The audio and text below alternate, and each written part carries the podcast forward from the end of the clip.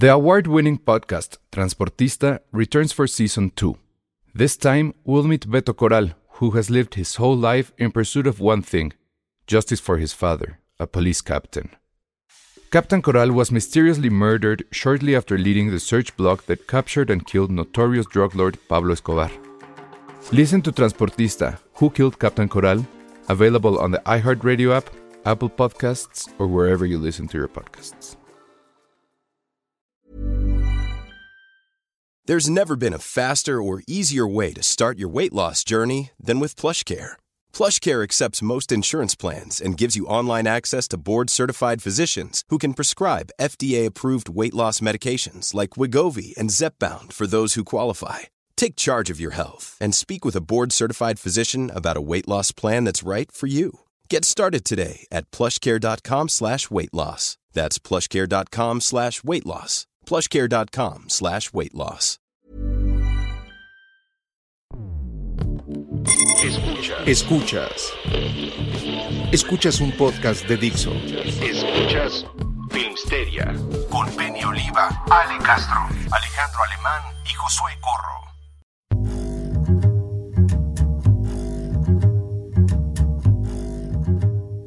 Hola, ¿cómo están? Bienvenidos a Filmsteria, el único podcast de cine que francamente no se está muriendo por ver la nueva de Spider-Man, pero sabemos que la gente se está volviendo loca, o sea, no nada más ya hubo golpes, sino que además ya también sabemos por ahí que ya hubo amenazas de muerte, este, mails iracundos, todo está muy mal. Lo único, sí puedo decir, sí puedo decir, ¿no? ¿Qué? Sí vamos a ir a una premiere. O sea, sí la vamos a ver antes. Ah, pues la de que la vamos a ver, la vamos a ver. La vamos a ver Ah, antes. Exacto. Esperemos que no haya golpes para no, entrar a a, eso. nos van a madrear por tu culpa, Elsa. No, yo espero que no. Comisión. Sí, pero, ¿Tú sí eres ah, fan, Jimé? Sí, a mí sí me gusta mucho el hombre araña, la verdad. pero no te agarrarías a trancazos por unos boletos, ¿o sí? ¿Quién sabe? Ah, No, ay, ay, No, no, no. Ya tengo los ruda. Ya está. A ver, no me tengo que ir a pelear. Eh, a la- a- se, se apersona Alan Cruz a decir que el único emocionado de ver Spider-Man es él. Tú y medio mundo, la verdad. Sí, los niños también. Sí. Ah, la animada sí, la animada sí se nos antoja mucho. Bueno, a mí Ah, se me sí, antoja se ve muy muchísimo. Sí. Sí, es que ya hubo ahí un, un previo, ¿no? De, de, de- ¿Cómo se llama? ¿Spider-Man Into the Spider-Verse? o- The Spider-Verse. Que no sé cómo se va a llamar esta, ¿no? Pero bueno, entonces e- el chiste es que, pues sí, seguramente el, el- el siguiente episodio vamos a hablar muchísimo sobre, o no, porque seguramente va a tener muchos spoilers que no vamos a querer decir. No, Bueno, pero podemos platicarles los gritos. este, Ajá, la experiencia, no, pues. Quién se desmayó y quién no. este. De- deberíamos, o sea, lo que todo el mundo quiere saber es si sí salen los tres Spider-Man, ¿no? Ajá. Entonces, una de dos, o lo hacemos con tamales, Mm. que es nuestra marca de la casa, Ajá.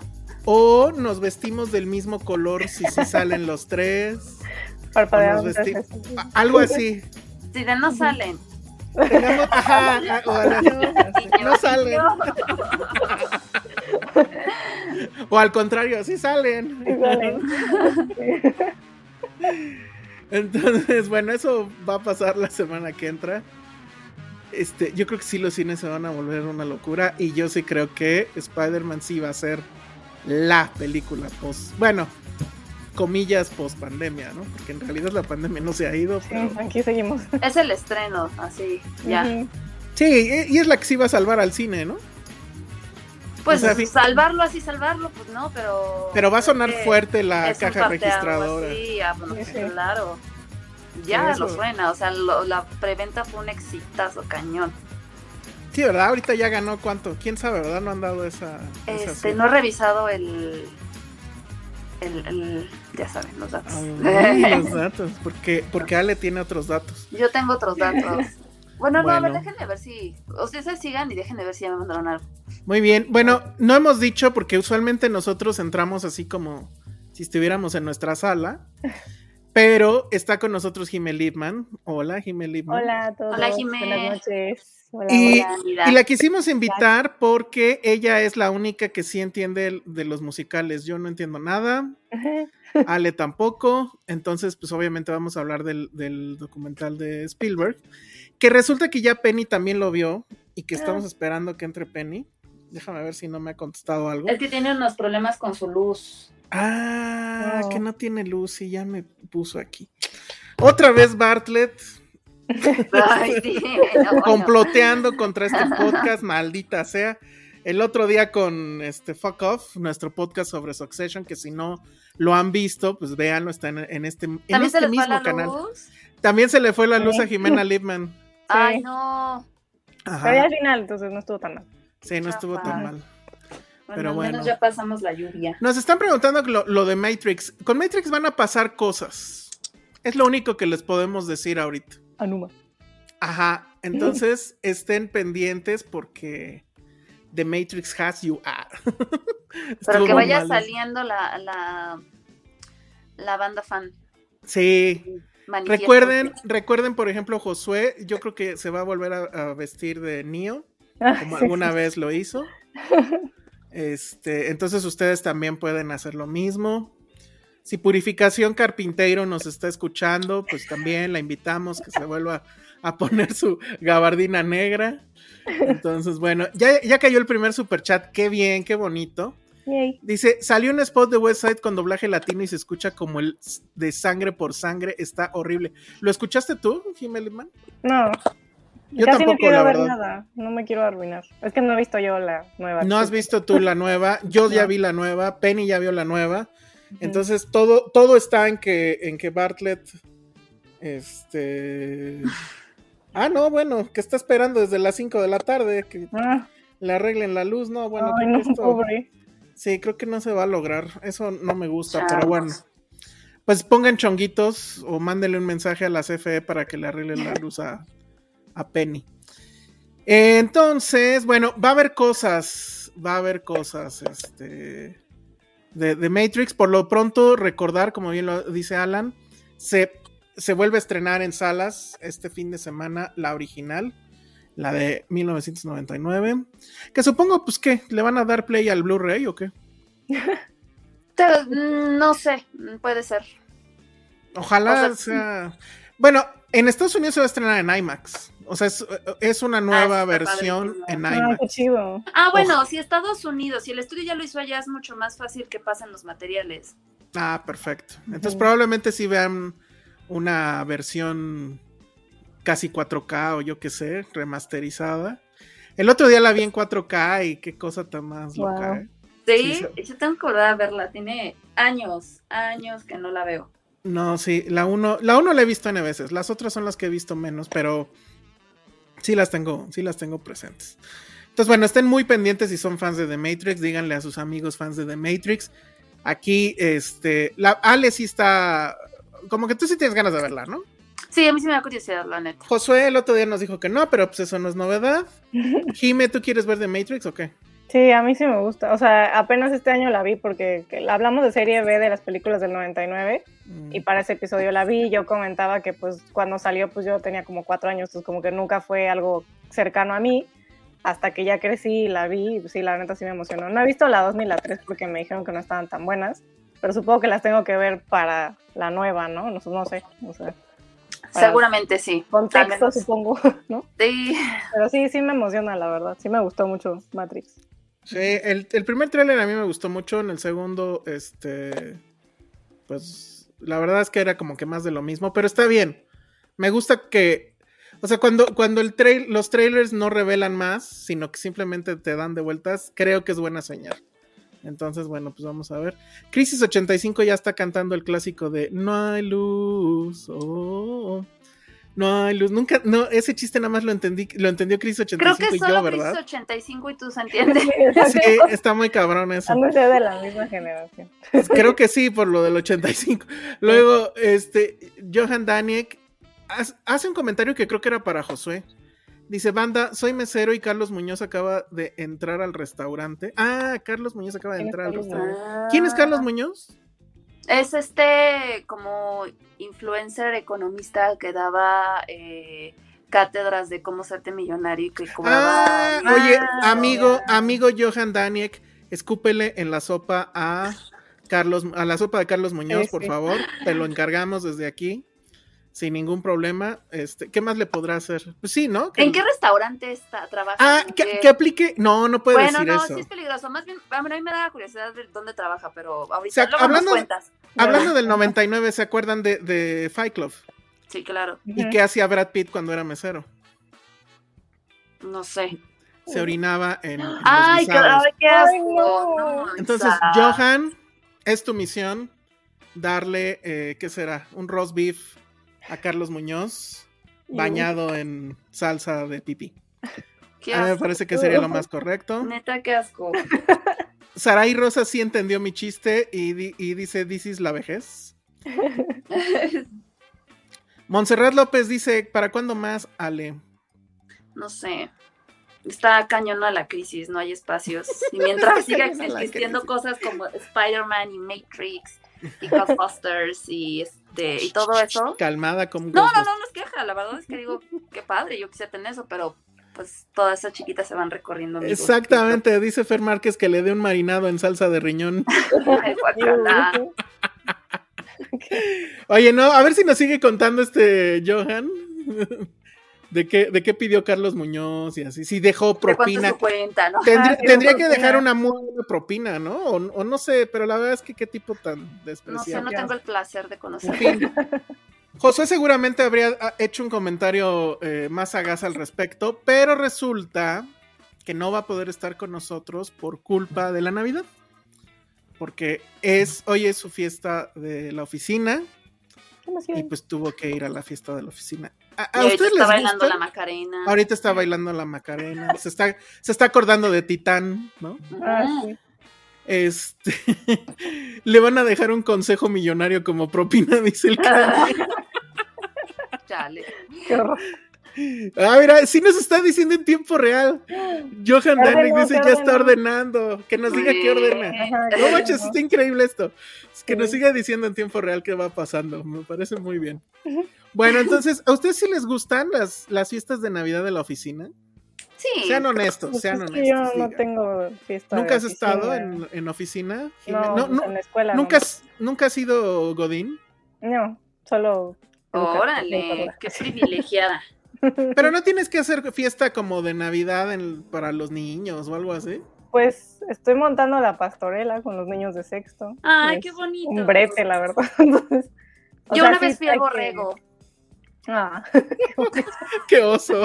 Aparte ni siquiera el borrego principal, era parte de la manada y Yo no me acuerdo si fui algo en una pastorela. es lo este, peor que pues, te sí, pueden que dar. el Hay borrego. muchos preparativos, o sea, está eso, hay que hacer la- una piñata, hay que hacer aguinaldos, hay que, o sea, sí es mucho como que hacer antes del día y ya el mero día pues es las canciones y partir la piñata y así. Entonces, a mí no me molesta, solamente es mucho trabajo. Dice que ya está pidiendo unos tragos. Oye, ¿sí será en serio? Nos está viendo. bueno, seguimos No, sí eh, le creemos. sí le en nuestra creemos. transmisión desde la cena con Carlos Muñoz. A lo mejor es su cena de Navidad. Corresponsal, ajá. Ay, a mí sí me gustan las cenas de Navidad. O No, sea, yo las odio. Las odio. Las de la oficina las odio así.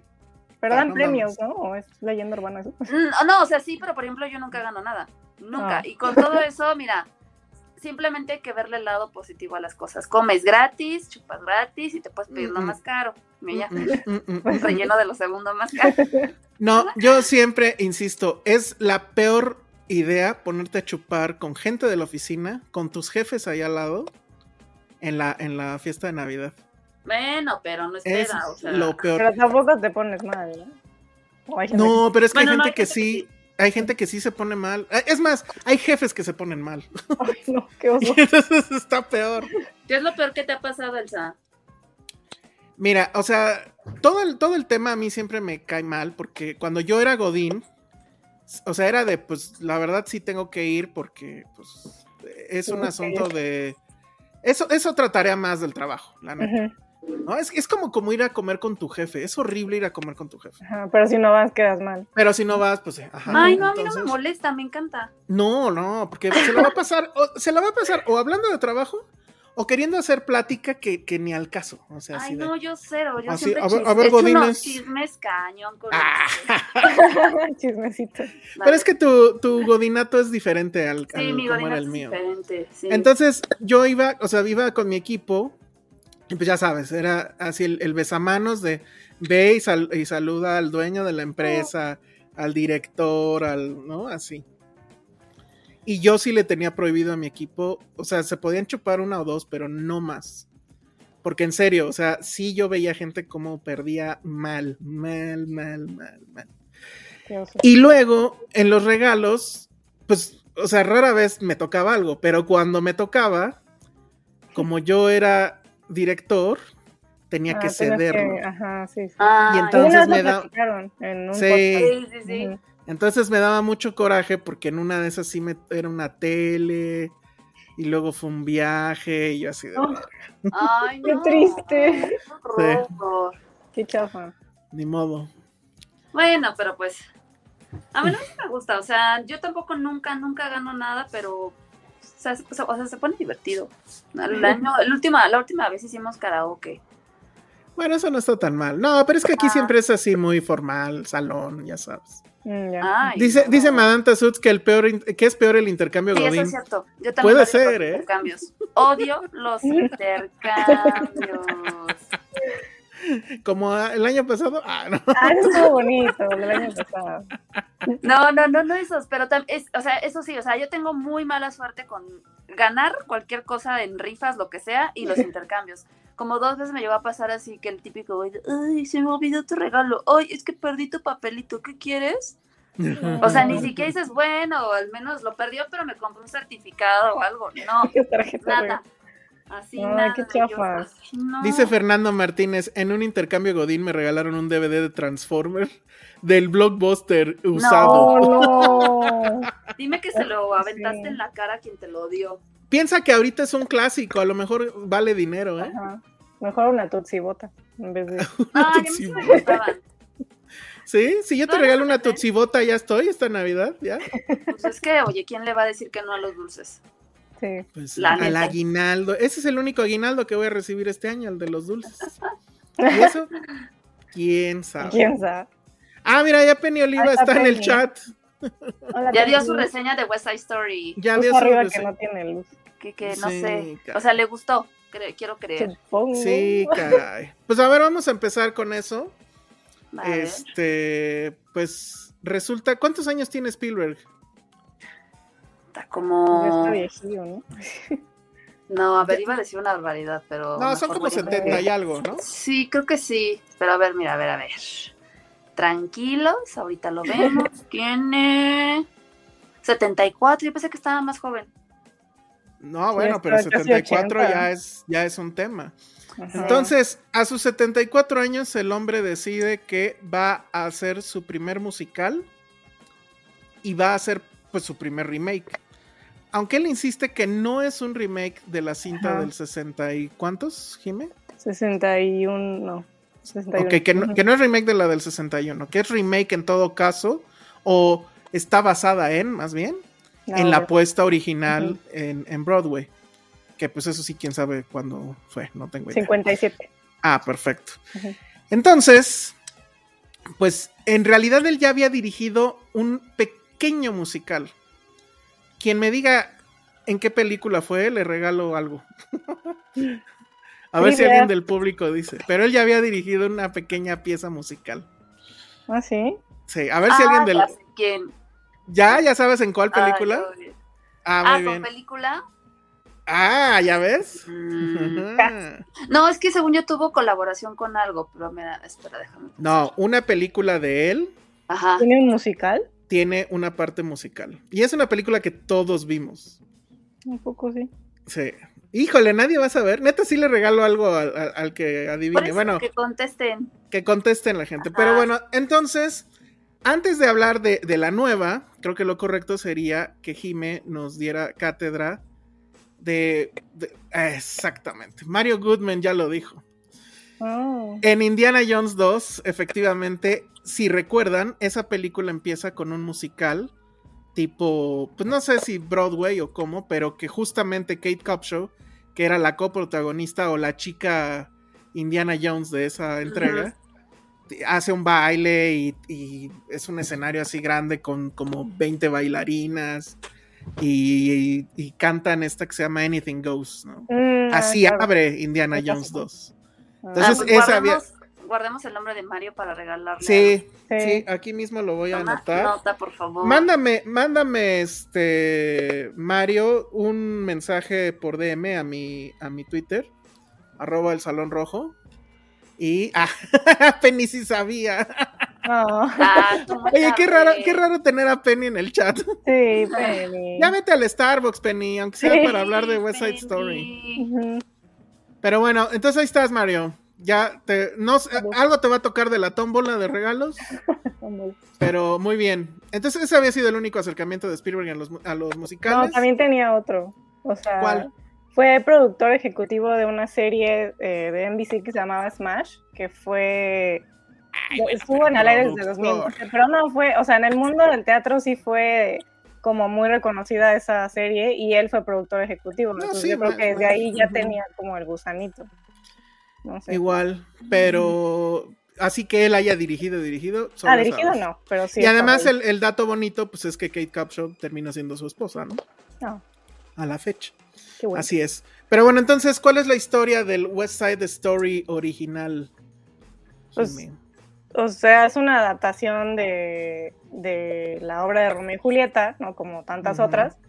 Pero lo, o sea, lo valioso de West Side Story, aparte de cómo adapta la historia, que ya le quita esta cosa de duda que había en Romeo y Julieta de, bueno, es que ¿por qué se odian las familias? Nunca te lo explican realmente, ¿no? Mm, En West Side Story le meten esta cuestión de que es una banda, como una banda callejera de puertorriqueños y otra banda de inmigrantes europeos, o sea, así de, de gente blanca, pues, ¿no? Entonces estaba, o sea, se escribió pensando, originalmente iba a ser de, de una chava judía y un chavo católico, y se iba a llamar East Side Story, porque era en el Lower East Side. Pero luego hubo un boom de migración de puertorriqueños entre los 40 y los 50, y Arthur Lawrence, que fue el que escribió la obra, que también escribió otro musical famoso que se llama Gypsy, no sé si lo ubiquen, Ajá. este, decidió que pues no, que mejor iba a cambiar la historia a que fuera de, de este boom puertorriqueño y aparte pues en, en esa época sí las, las bandas callejeras eran un, un asunto, ¿no? En, en Nueva York. Entonces pues se tomó esta, o sea, es lo novedoso de la adaptación y aparte de eso, este, Steven Sondheim, que fue el letrista que recientemente falleció, eh, comentó que aparte de esta cosa como comentario racial que tiene la obra, también fue de los primeros musicales como más serios en Broadway, ¿no? O sea, porque el, la meta de este musical era juntar la música, la letra y el libreto para que fuera como un todo y no nada más piezas, ¿no? Contando una historia. Y apenas empezaban a hacer así como que musicales serios en Broadway, ¿no? Porque siempre estaban estos como pues sí, o sea, felices, con canciones pegajosas, ¿no? Pero ninguno se atrevía como que a hacer realmente una crítica social, ¿no? Y, este, y aparte de que hacían la crítica, pues ya se, se tomó en cuenta como este, como dicen ellos, como triple threat, ¿no? O sea, que eran buen, tenían buenos actores, tenían muy buenos bailarines y buenos cantantes, y entre todos formaban una muy buena pieza de arte, o sea, no era cualquier musical ahí, pues chafita, ¿no? Entonces, pues tiene mucha profundidad la historia original, y pues Sondheim también quería que fuera el primer musical en Broadway que dijera como palabras altisonantes, ¿no? Porque pues no se usaba eso. Entonces, pues sí, la verdad es que marcó un antes y un después en el teatro musical en Estados Unidos y pues ya de ahí vino la, la adaptación a la película, ¿no? Que, que participaron prácticamente los mismos, excepto los actores, no había, no eran los de Broadway. Entonces como que buscaron a gente más joven, más conocida en teoría, ¿no? Pero pues de todos modos, la, la película, o sea, a mí me gusta, yo sé que a mucha gente no le gusta porque aparte es muy larga. Sí, aquí ya nos está diciendo. ¿Cuánto dura? No sé qué. Dura dos horas 33. Ay, madres. Y la. Pero la de Spielberg, la, bueno, la original, la película original dura 2.40, ¿no? Algo así. No, 33, te lo juro. ¿Sí? Ujú. Y la de Spielberg, ¿cuánto dura? Creo que dura Como menos. 37. Sí, dura un poquito Sí, más. un poquito más. Ajá. Órale. Bueno. Todavía Es- no estrena, ya estrenó, ¿verdad?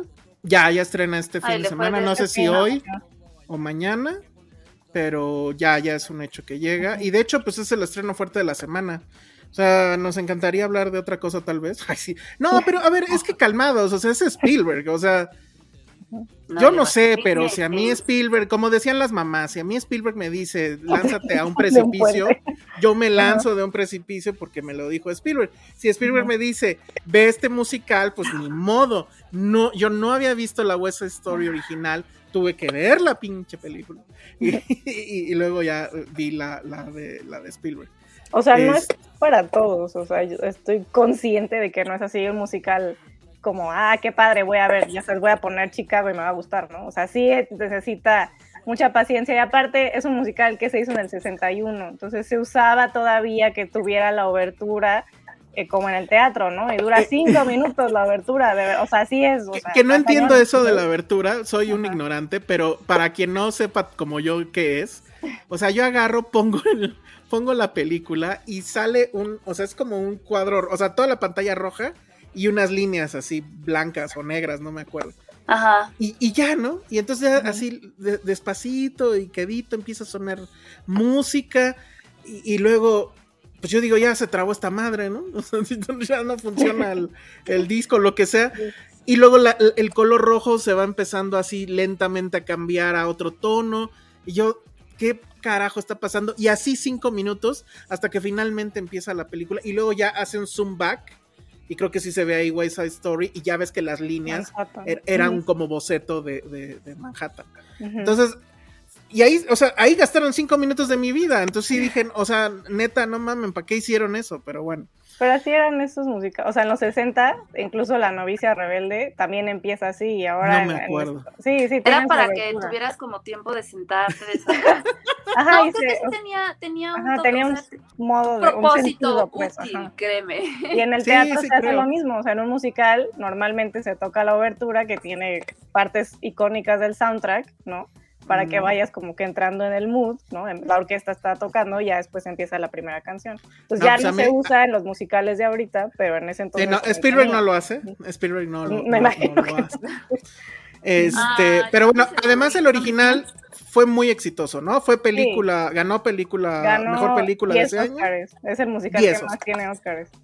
Y aparte, según el, justo que hablan del American Film Institute, es el segundo mejor musical de la historia. Entonces, el primero es. Singing in the Rain, el dos es West Side Story y el tres es La novicia rebelde. Entonces, o sea. Órale. digo, Ahora, ¿no?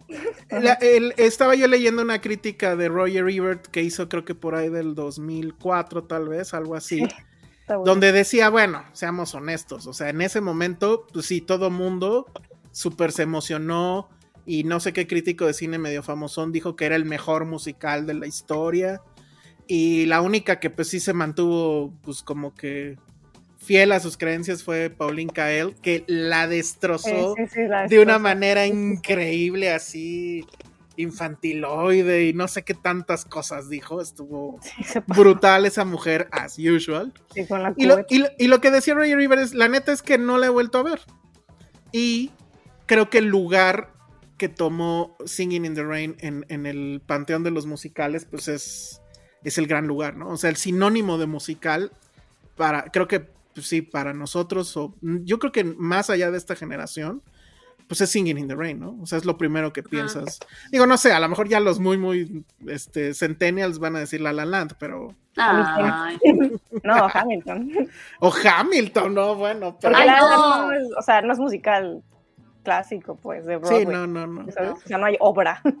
Entonces, yo no sé si realmente sea tan maravilloso. Me saca mucho de onda este rollo de que las dos bandas se pelean pero bailando. Así. Está muy padre. Pues es como Moe cuando enseña a defender a sus no a. Sí. Justo, justo.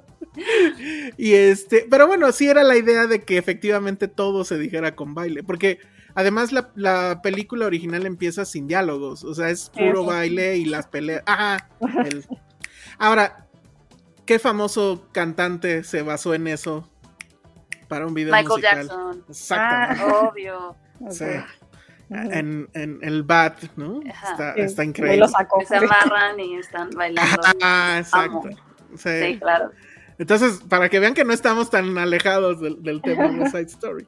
Oh, no, no. Y, y, pues la verdad es que la película, o sea, la original, pues creo que me- las canciones me gustan más como se escuchan en la original que en la nueva de Spielberg. Un poco. Son mucho más, no sé, flamboyant.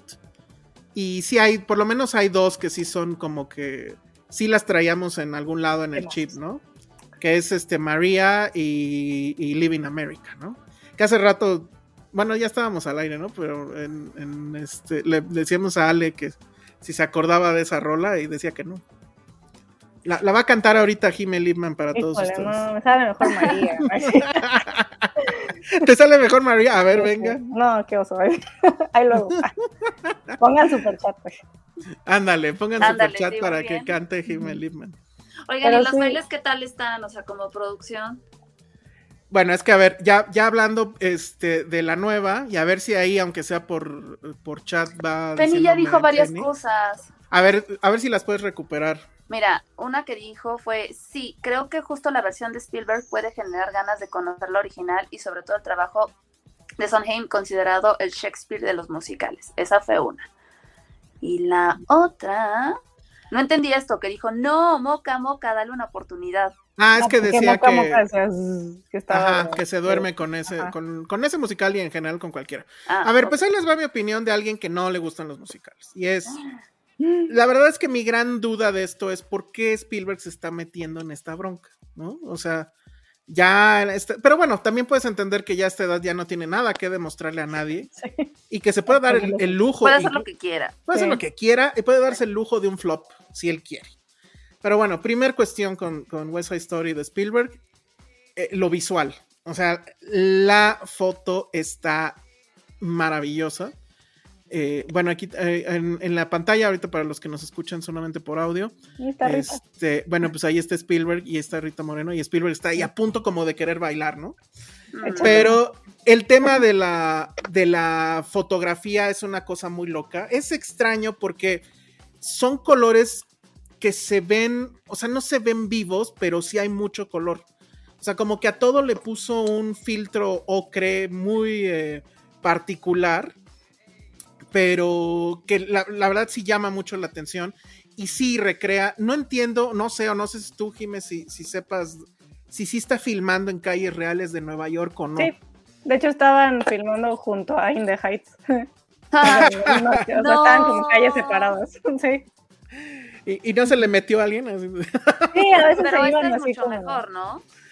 Pues no, no, no he visto esta. Ah, no, esa la de In the Heights yo no la aguanté.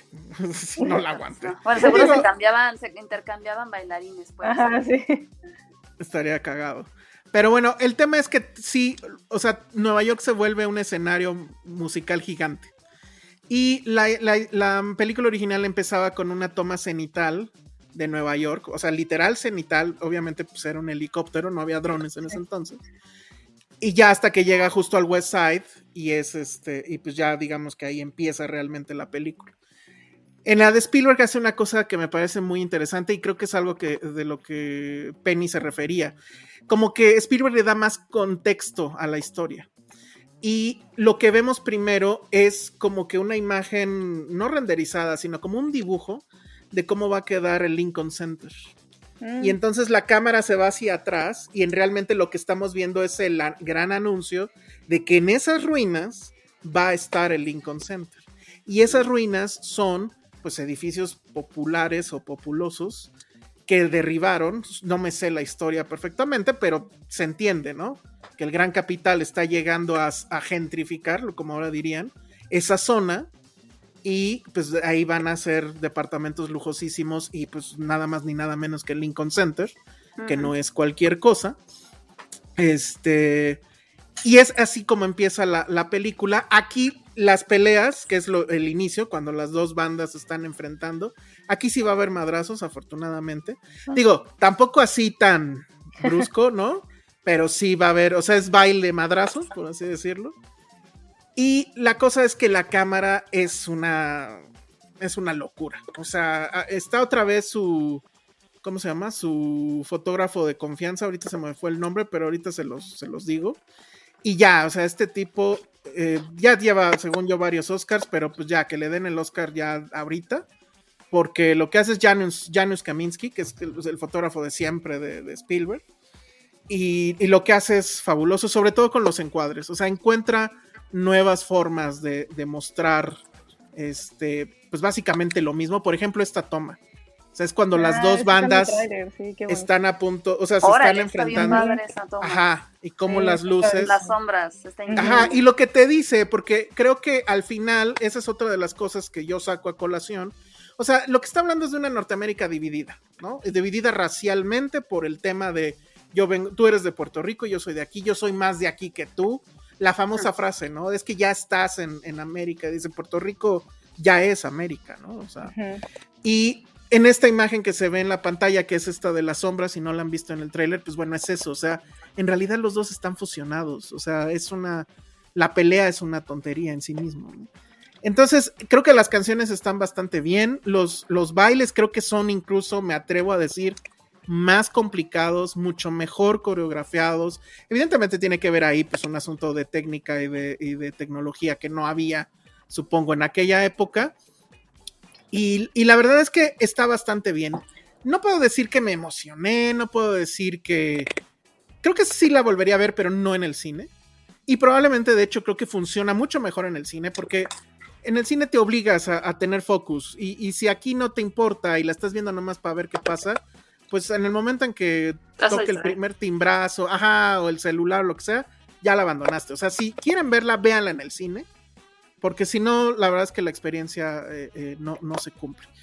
Y, y, bueno, lo que a mí sí, o sea, yo no, en ese momento, yo lo hice al revés. Yo no había visto nunca West Side Story, lo siento, y no me dio tiempo de ver la original primero. Tuve que ver primero la nueva y luego la original. Entonces sí me sacó mucho de onda que esto fuera al final un Romeo y Julieta. O sea, el, persona, el personaje de Ansel Elgort Ah, bueno, aquí tengo las comparaciones entre ambas, pero ahorita, ahorita vamos a esto.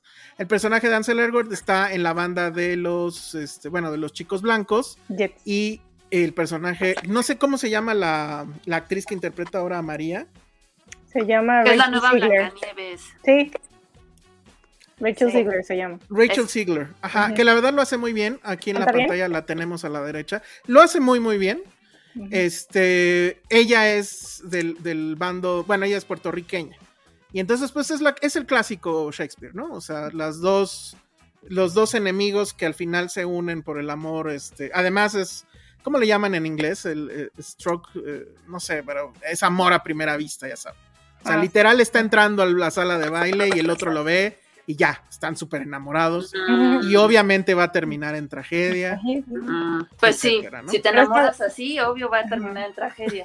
Está padre, o sea, a mí se me hace padre de esta nueva adaptación. Que, o sea, en la original, en el 61, casi ninguno de los actores cantaban. O sea, sí cantaban, pero les habían doblado la voz. Les habían doblado la que voz. es lo que se usaba también en esa época. O sea, por ejemplo, Christopher Plummer, pues no canta en las mañanitas, entonces le doblaron la voz en, en La Novicia Rebelde.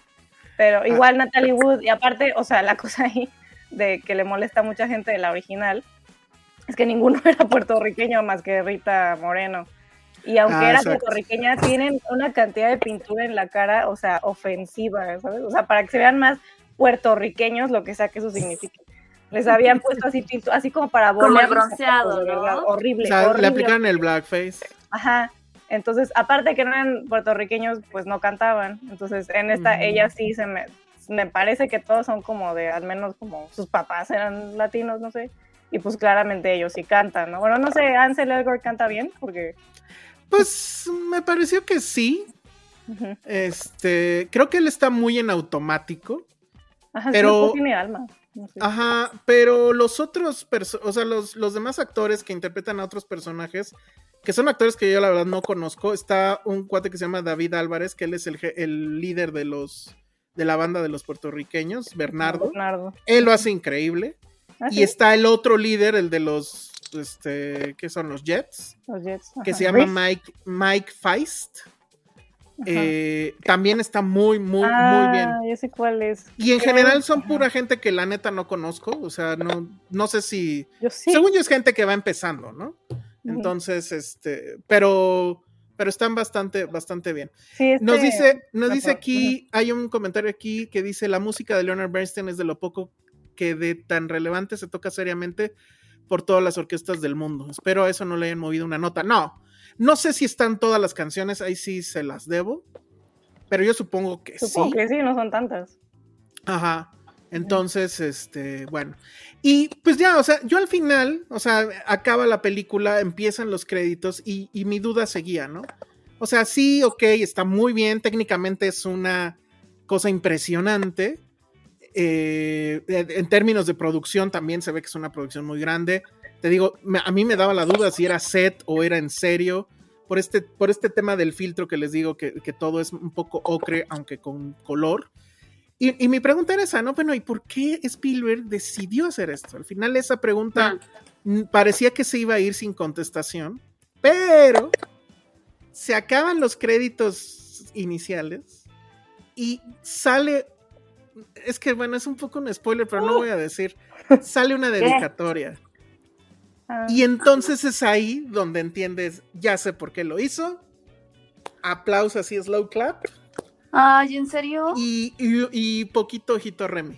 ah. Porque si dices, ok, ya entendí, sí está en el canon de autor de Spielberg por esa sola eh, dedicatoria. Y ya, o sea, con esa dedicatoria a mí ya se cerró completamente el tema y dije, bravo, está increíble esto, bien. Digo, no va a estar en mi lista de lo mejor del año, no es la mejor película de Spielberg, no, o sea, nada de eso. Pero sí hay una razón muy fuerte y creo que está padre que si eres Steven Spielberg, tienes 70 y tienes todo el crédito del planeta, puedas hacer esto y además lo hagas muy bien y que siga siendo una película Spielberg. O sea, sí se convierte en una película Spielberg. Mm. Y, y pues ya, o sea, eso es básicamente lo que tendría que decir. Aquí, em, bueno, la- en las imágenes estoy mostrando los actores, o sea, los mismos personajes de ambas versiones, con, sus, con los actores originales y los nuevos. Entonces, ah, bueno, y también este, lo- eh, parte del, del baile, como, pues cómo se ve la diferencia y pues la iluminación, ¿no? Es, es- es básicamente todo y los vestidos también están este, bastante más elaborados en la de Spielberg. Y bueno, ahí la pelea que entre las dos bandas, que esa imagen ya la vimos. Lo de las, lo de las sombras a mí me parece que está súper. Está bien. Y bueno, la, la clásica, ¿no? De Romeo y Julieta, Romeo Ujú. oyéndola cantar a Julieta, en este caso María. Y ahí lo mismo, ¿eh? O sea, la forma en como con una simple grúa, Hmm. que seguro en el sesenta y tantos, pues también había grúas, quiero pensar.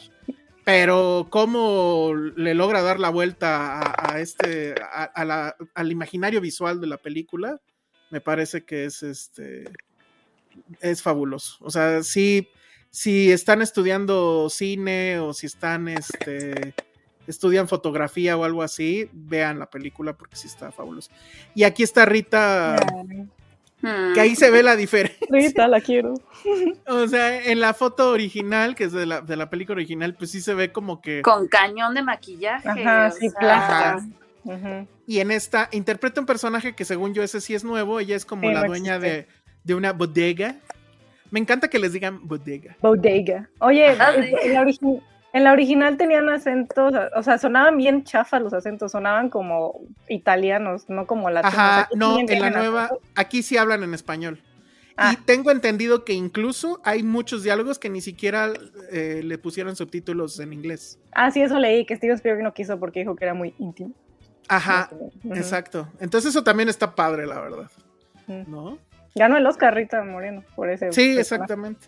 Y fue una de las primeras invitadas al show de los Muppets. Hmm. Exacto, ese es el, ese es mi dato de trivia, man. Muy bien. Qué bonito. Entonces, pues ahí está, pues lleven a sus papás, supongo. O sea, ya- ¿o no? Lleven a sus abuelitas. Ay, yo sí la quiero ver. No, pues ya me queda claro que tú sí la vas a ir a ver, ¿no? Sí. Ay, Madame Tussauds ya dio el, el- Ah, El dato. el Ajá. dato, pero no lo lean. Ay, sí. Ay, sí, no lo lean. Dice Roman Oye, Polanski hizo test por su esposa. Ajá. Alma Rivera nos dice, Elsa, estoy en la cena de mi cumpleaños, pero me haría muy feliz si me mandan un saludo. Que le canten las mañanitas, Elsa. Yo nada más. Pues dijo Este, en- pero en la cena de su cumpleaños. Ah, ok. Dice en Ay, la cena. Alma. En la cena de la oficina, qué horror. Oye, no, pues muchas, muchas felicidades, Alma. Este, que te la pases muy bien, Sí. que te regalen todo lo que quieras, que bailen las de West Side Story. Sí. ¿Qué, qué más le, le- ¿qué, qué otros buenos deseos hay para Alma Rivera? No, pues que te la pases increíble y la verdad, muchas gracias por dejarnos entrar a tu cumpleaños. este, Exacto, y, y muchas estarnos gracias. escuchando mientras este, tú estás festejando. Saludos a todos. Mándanos foto de la fiesta Sí. o del pastel. Y Liv Solís dice que, que nunca nos había escuchado, que es la primera vez, que nos ama y que qué emoción. Ah, pero que nunca nos había escuchado en vivo, claro. Ah, buenísimo. Muy bien, Liv. Te perdiste a, a la sensual voz de Josué, ni modo. Ni Pero modo. pues ya sabes, la Navidad, la maldita Navidad. No es maldita, es hermosa. No, me cae mal. Pero bueno, pues ahí está Steven Spielberg y West Side Story. No sé, Jimé, algo más que quieras agregar dentro de tu gran sabiduría por este musical y los musicales en general. ¿Por qué te Pues- gustan los musicales? Dinos.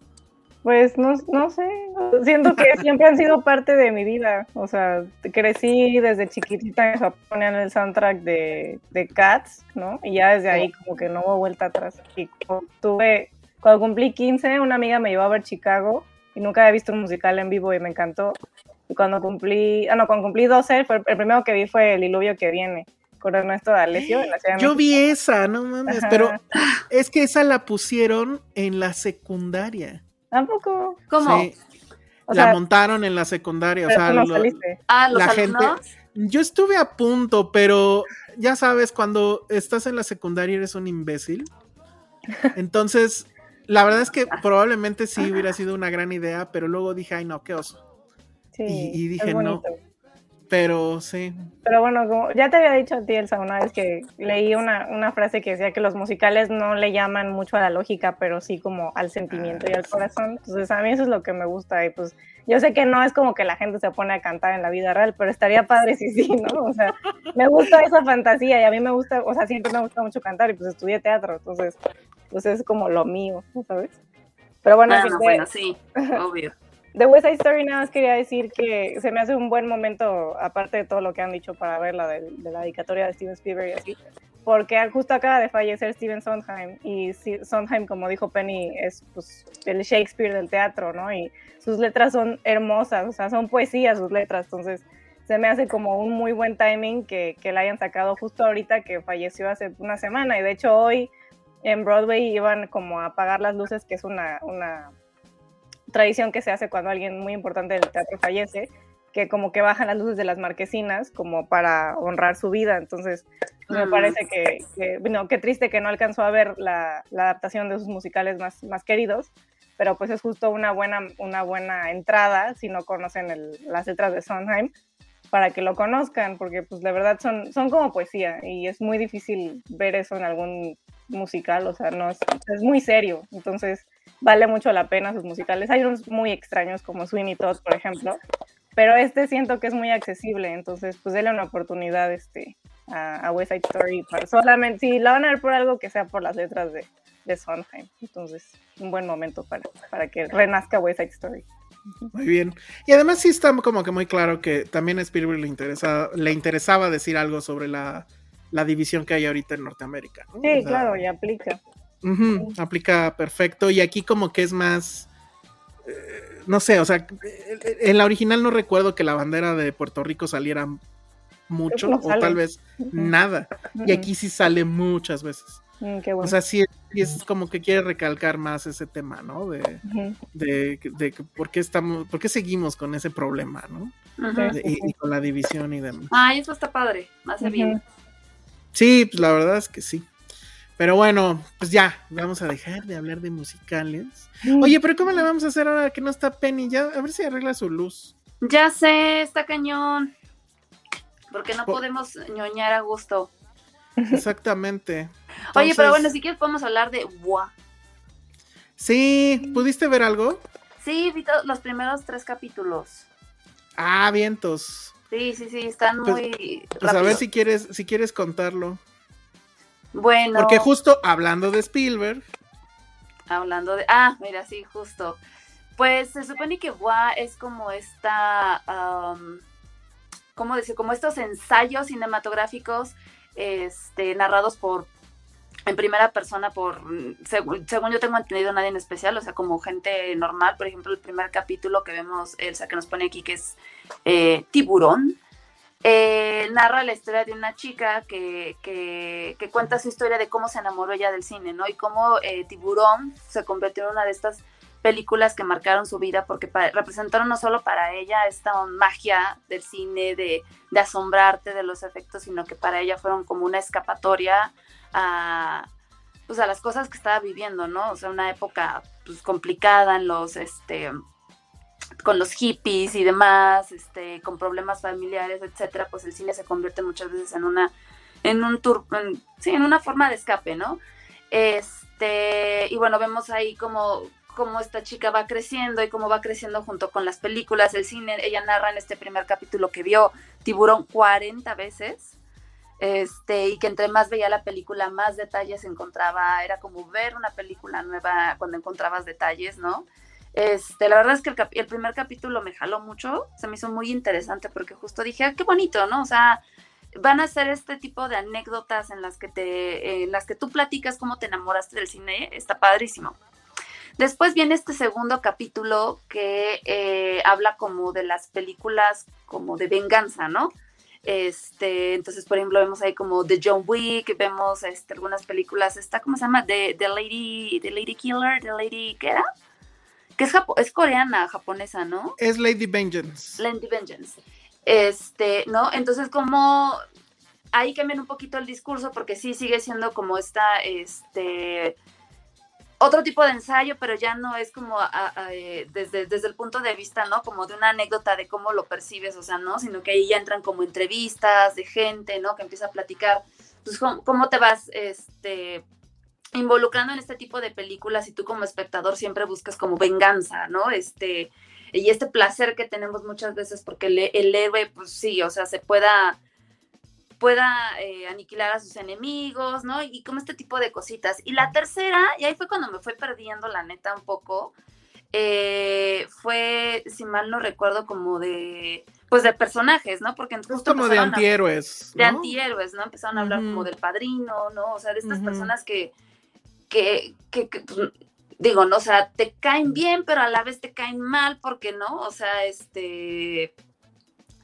como que caen gordos, ¿no? O sea, creo que Corleone creo que lo, lo, lo, representa perfectamente porque es este personaje que, que, ¿sabes? O sea, una parte de ti dices, no quiero que le pase nada, quiero que triunfe, pero es un cabrón, ¿no? Sí, claro. Entonces, este... Ay, perdón, justo me está escribiendo Josué que a lo mejor sí entra. Ah, perfecto. Necesitamos de su odio. Sí. Oye, pero, bueno. Pero bueno, o sea, eh, digo ya nada más para acabar en resumen, la verdad es que creo que se me hace como eh, un ensayo bastante interesante, literal. Sin embargo, no creo que, no, y no siento porque los capítulos son muy cortitos, son de 15 a 20 minutos cada uno, pero verlos de un jalón, la verdad es que yo no lo aguanté, o sea, me empezó a aburrir. O sea, empecé como que dije, ay, después de acabar el primer capítulo de Tiburón, dije, ay, ahora vamos a seguir. Conforme fue avanzando, me fui durmiendo. de plano. no, a mí, a mí este sí, a mí sí me gustó. O sea, bueno es como que una idea extraña porque el asunto es, no sé si son, tengo entendido que el tercero sí es un crítico de cine, los demás no sé si son críticos de cine, pero me da la impresión de que es muy probable que sí. El primero que es sobre tiburón, creo que es el muy interesante porque lo cuenta, o sea, más que hablar de la película, habla de cómo la película eh, influyó, digamos, en, en su propia vida y cómo ella además va, porque bueno, es una chica la que lo está diciendo, o una mujer pues, y este y cómo ella va creciendo con las películas. Hay una frase que me encantó que dijo, en algún momento entre Tiburón y Alien y este no sé qué otras películas me, me di cuenta que ya tenía boobs. y, eso me gusta. Ah, y habla de Star Wars también en un momento. Y habla de Star Wars en algún momento y reconoce cómo es este asunto de, de esos blockbusters y, y esta, esa sociedad que además dice ella, podíamos hacer básicamente todo, no, no estábamos en el radar, ¿no? O sea, los papás no estaban cuidándonos todo el tiempo como ahora pasa, no teníamos redes sociales para estar expresando todo lo que sentíamos. Entonces, bueno, pues eh, a lo mejor suena cliché, pero pues la verdad es que es cierto, o sea, es una se vuelve ya una sociedad que para nosotros pues hasta podría sonar arcaica, no sé, o no, no sé. Es que si justo creo que lo que tiene este primer episodio es eso, ¿no? Que te engancha desde el punto de vista en el que tú solita te empiezas a replantear así de, oye, ¿cuál fue la primera película que yo vi que me marcó y que me hizo decir, güey, me encanta el cine, ¿no?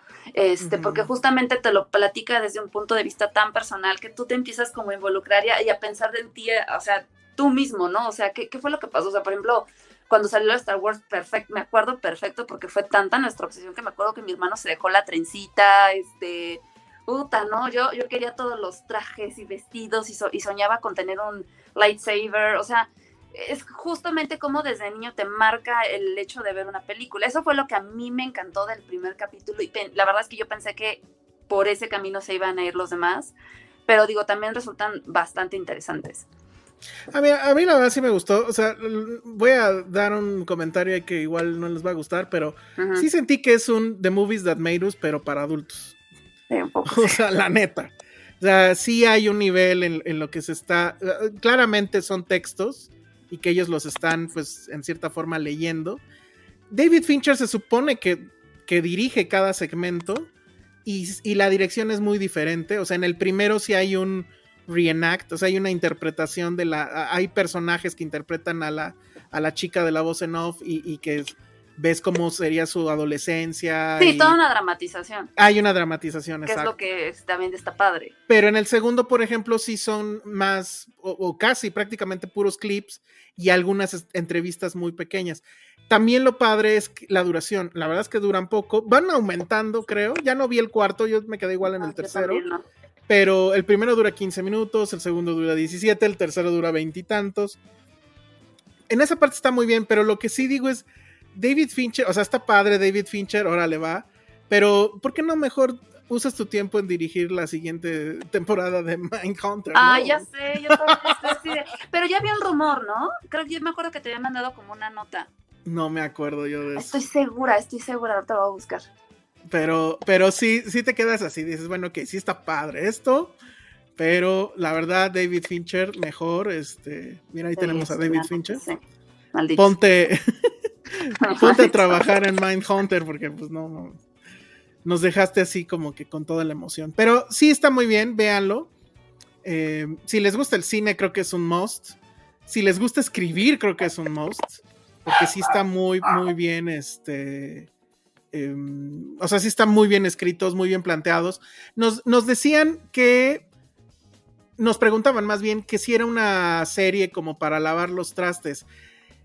Yo diría que no. El, el, primero al menos, no.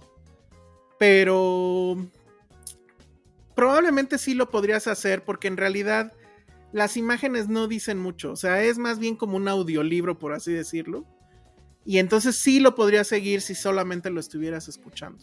Pero el primero creo que sí hay que verlo, por eso que te cae la dramatización. Pero los demás sí son más bien de clips de las películas y demás. A mí me encanta, a mí me encanta cuando cuando hacen esto de que hay una narrativa y te van mostrando los clips de las películas, está bien. Y además, como se ve que sí hubo el poder ahí de Netflix o de Fincher, que tienen derechos, o sea, sí consiguieron los derechos para mostrar todo. No es el clásico de que nada más puedes poner una foto porque si no YouTube te lo baja, o algo así. Es, es como esos videoensayos que hay en YouTube, tal cual. Sí. Es eso. Pero están muy bien. Pero hechos. están padres, sí, claro. Uh -huh. Sí, están padres. O sea, sí están interesantes, pero yo sí lo siento pesado. Como para verlo de jalón, a mí me, sí digo, me dosificarlo un poco va, porque sí, a la tercera sí dije, ay, no, ya no quiero. Sí, sí está muy bien. Sí, sí me pasó a mí eso, pero y, bueno. Y, y, también los temas creo que está bien, o sea, la forma en cómo lo abordan, aunque el primero en teoría habla de, de tiburón, en realidad está hablando como del sentimiento de la época y cómo los, los blockbusters nos, nos forjaron, etcétera, ¿no? Entonces, Justo, sí, yo digo, sí lo yo ya no vi tampoco los demás, pero medio estuve chismeando y creo que no sé si es el último el penúltimo capítulo que habla como del cine contra la televisión y fue como Ah, que digo, ah, estar bueno". interesante, debe estar bueno, pero bueno. Sí, Vamos no, ya no llegué, ya no llegué, ya no llegué hasta allá. Entonces, este, bueno, pues ahí está. Tiene el mamoncérrimo nombre de Bois. Buah, ajá. ¿Qué es Bois? Francés, B-O-I-R. es en francés, es, Ver. ver, sí, es como el Ver. revoir. o sea, Ajá, exactamente. Bueno, Entonces, es igual. Sí, es un poco mamón, debemos Sí, aceptarlo, sí, ¿no? sí. Es como, güey, para de mamá. Pero sí está bueno, sí está, sí está bueno. Entonces, bueno, pues ahí está. Eso se estrenó en Netflix. Creo que de hecho se estrenó hoy. Entonces, bueno, estuvo muy bien. Y ahora, ¿qué hacemos? O sea, pasamos Eh, a, a mi. Bueno, es que tengo yo dos cosas que hacer. La primera sí la tengo que hacer y es el reporte de El perrito de Hawkeye de esta semana. No tengo ilustración, pero bueno, quedamos que lo único que les interesa de Hawkeye es el perrito. Es el cuarto episodio y el perrito sigue sin hacer ni madres. Solamente sale, está ahí, sentado, comiendo cosas. No, ni un wow, nada. No hace nada. Oye, yo tengo curiosidad, ¿el perrito, si es perrito de verdad o lo hicieron como CGI? o algo? Ajá, que luego no, yo creo que sí es de verdad. Porque... Pero no sé si sí le falte un ojo o sea maquillaje, no sé. no creo, ¿no? No, Ajá, o sea, no, puedes. Pues no sé, Hollywood es mágico. Mm, es más fácil que lo hagas con efectos. Pero o si quieres, este, puedes platicar de, de tu otro pendiente en lo que llega José, porque ya llegó. Ah, muy nada más, este, porque él seguramente sí va a querer hablar de lo de Harry Potter, porque la vio. Ah, muy bien, también lo vio. y ya aceptó en su corazón que también es fan. ¿De Harry Potter? Obvio.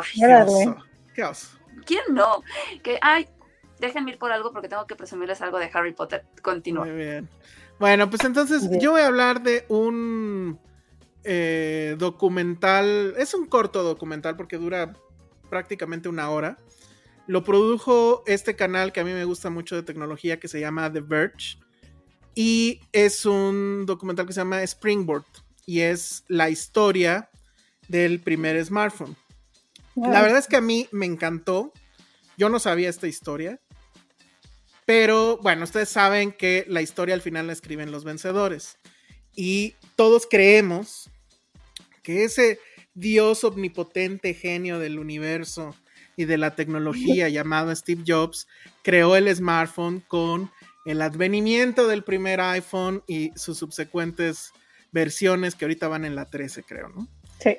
Y pues eso es lo que la historia nos ha enseñado de la misma forma que nos ha querido enseñar que él inventó la interfaz gráfica y no es cierto, se la voló a una empresa que se llama Xerox son esas pequeñas cosas que no se dicen.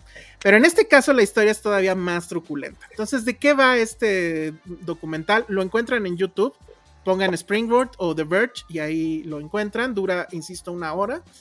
Y pues habla primero de este dispositivo que está ahorita en las pantallas, pero pues se los describo. Es la famosa Palm Pilot. No sé si alguien de esta generación o de alguien que nos esté escuchando o viendo tuvo una Palm Pilot. Yo sí. tuve una. ¿Tú sí llegaste a tener, Ale? Este, no, yo evidentemente porque estaba muy chica y cosas así tan caras no me dejaban ni siquiera tocarlas. Pero no me acuerdo si mi papá o mi tía tenían una. Todo el mundo tenía una, era ¿eh? como básicamente. Una, le entendía, era como que calculadora, eh, como No, era, era lo que se le conocía como PDA, que es Personal Digital Assistant. O sea, asistente personal digital. Y entonces incluso ahí se puede ver, o sea, tiene la agenda, tiene, creo que tenía este correo, pero obviamente no lo podías mandar, sino que lo sincro, o sea, llegabas a tu casa, lo sincronizabas con la computadora y ya se enviaba y bajabas tus correos y entonces ya los leías en el camino.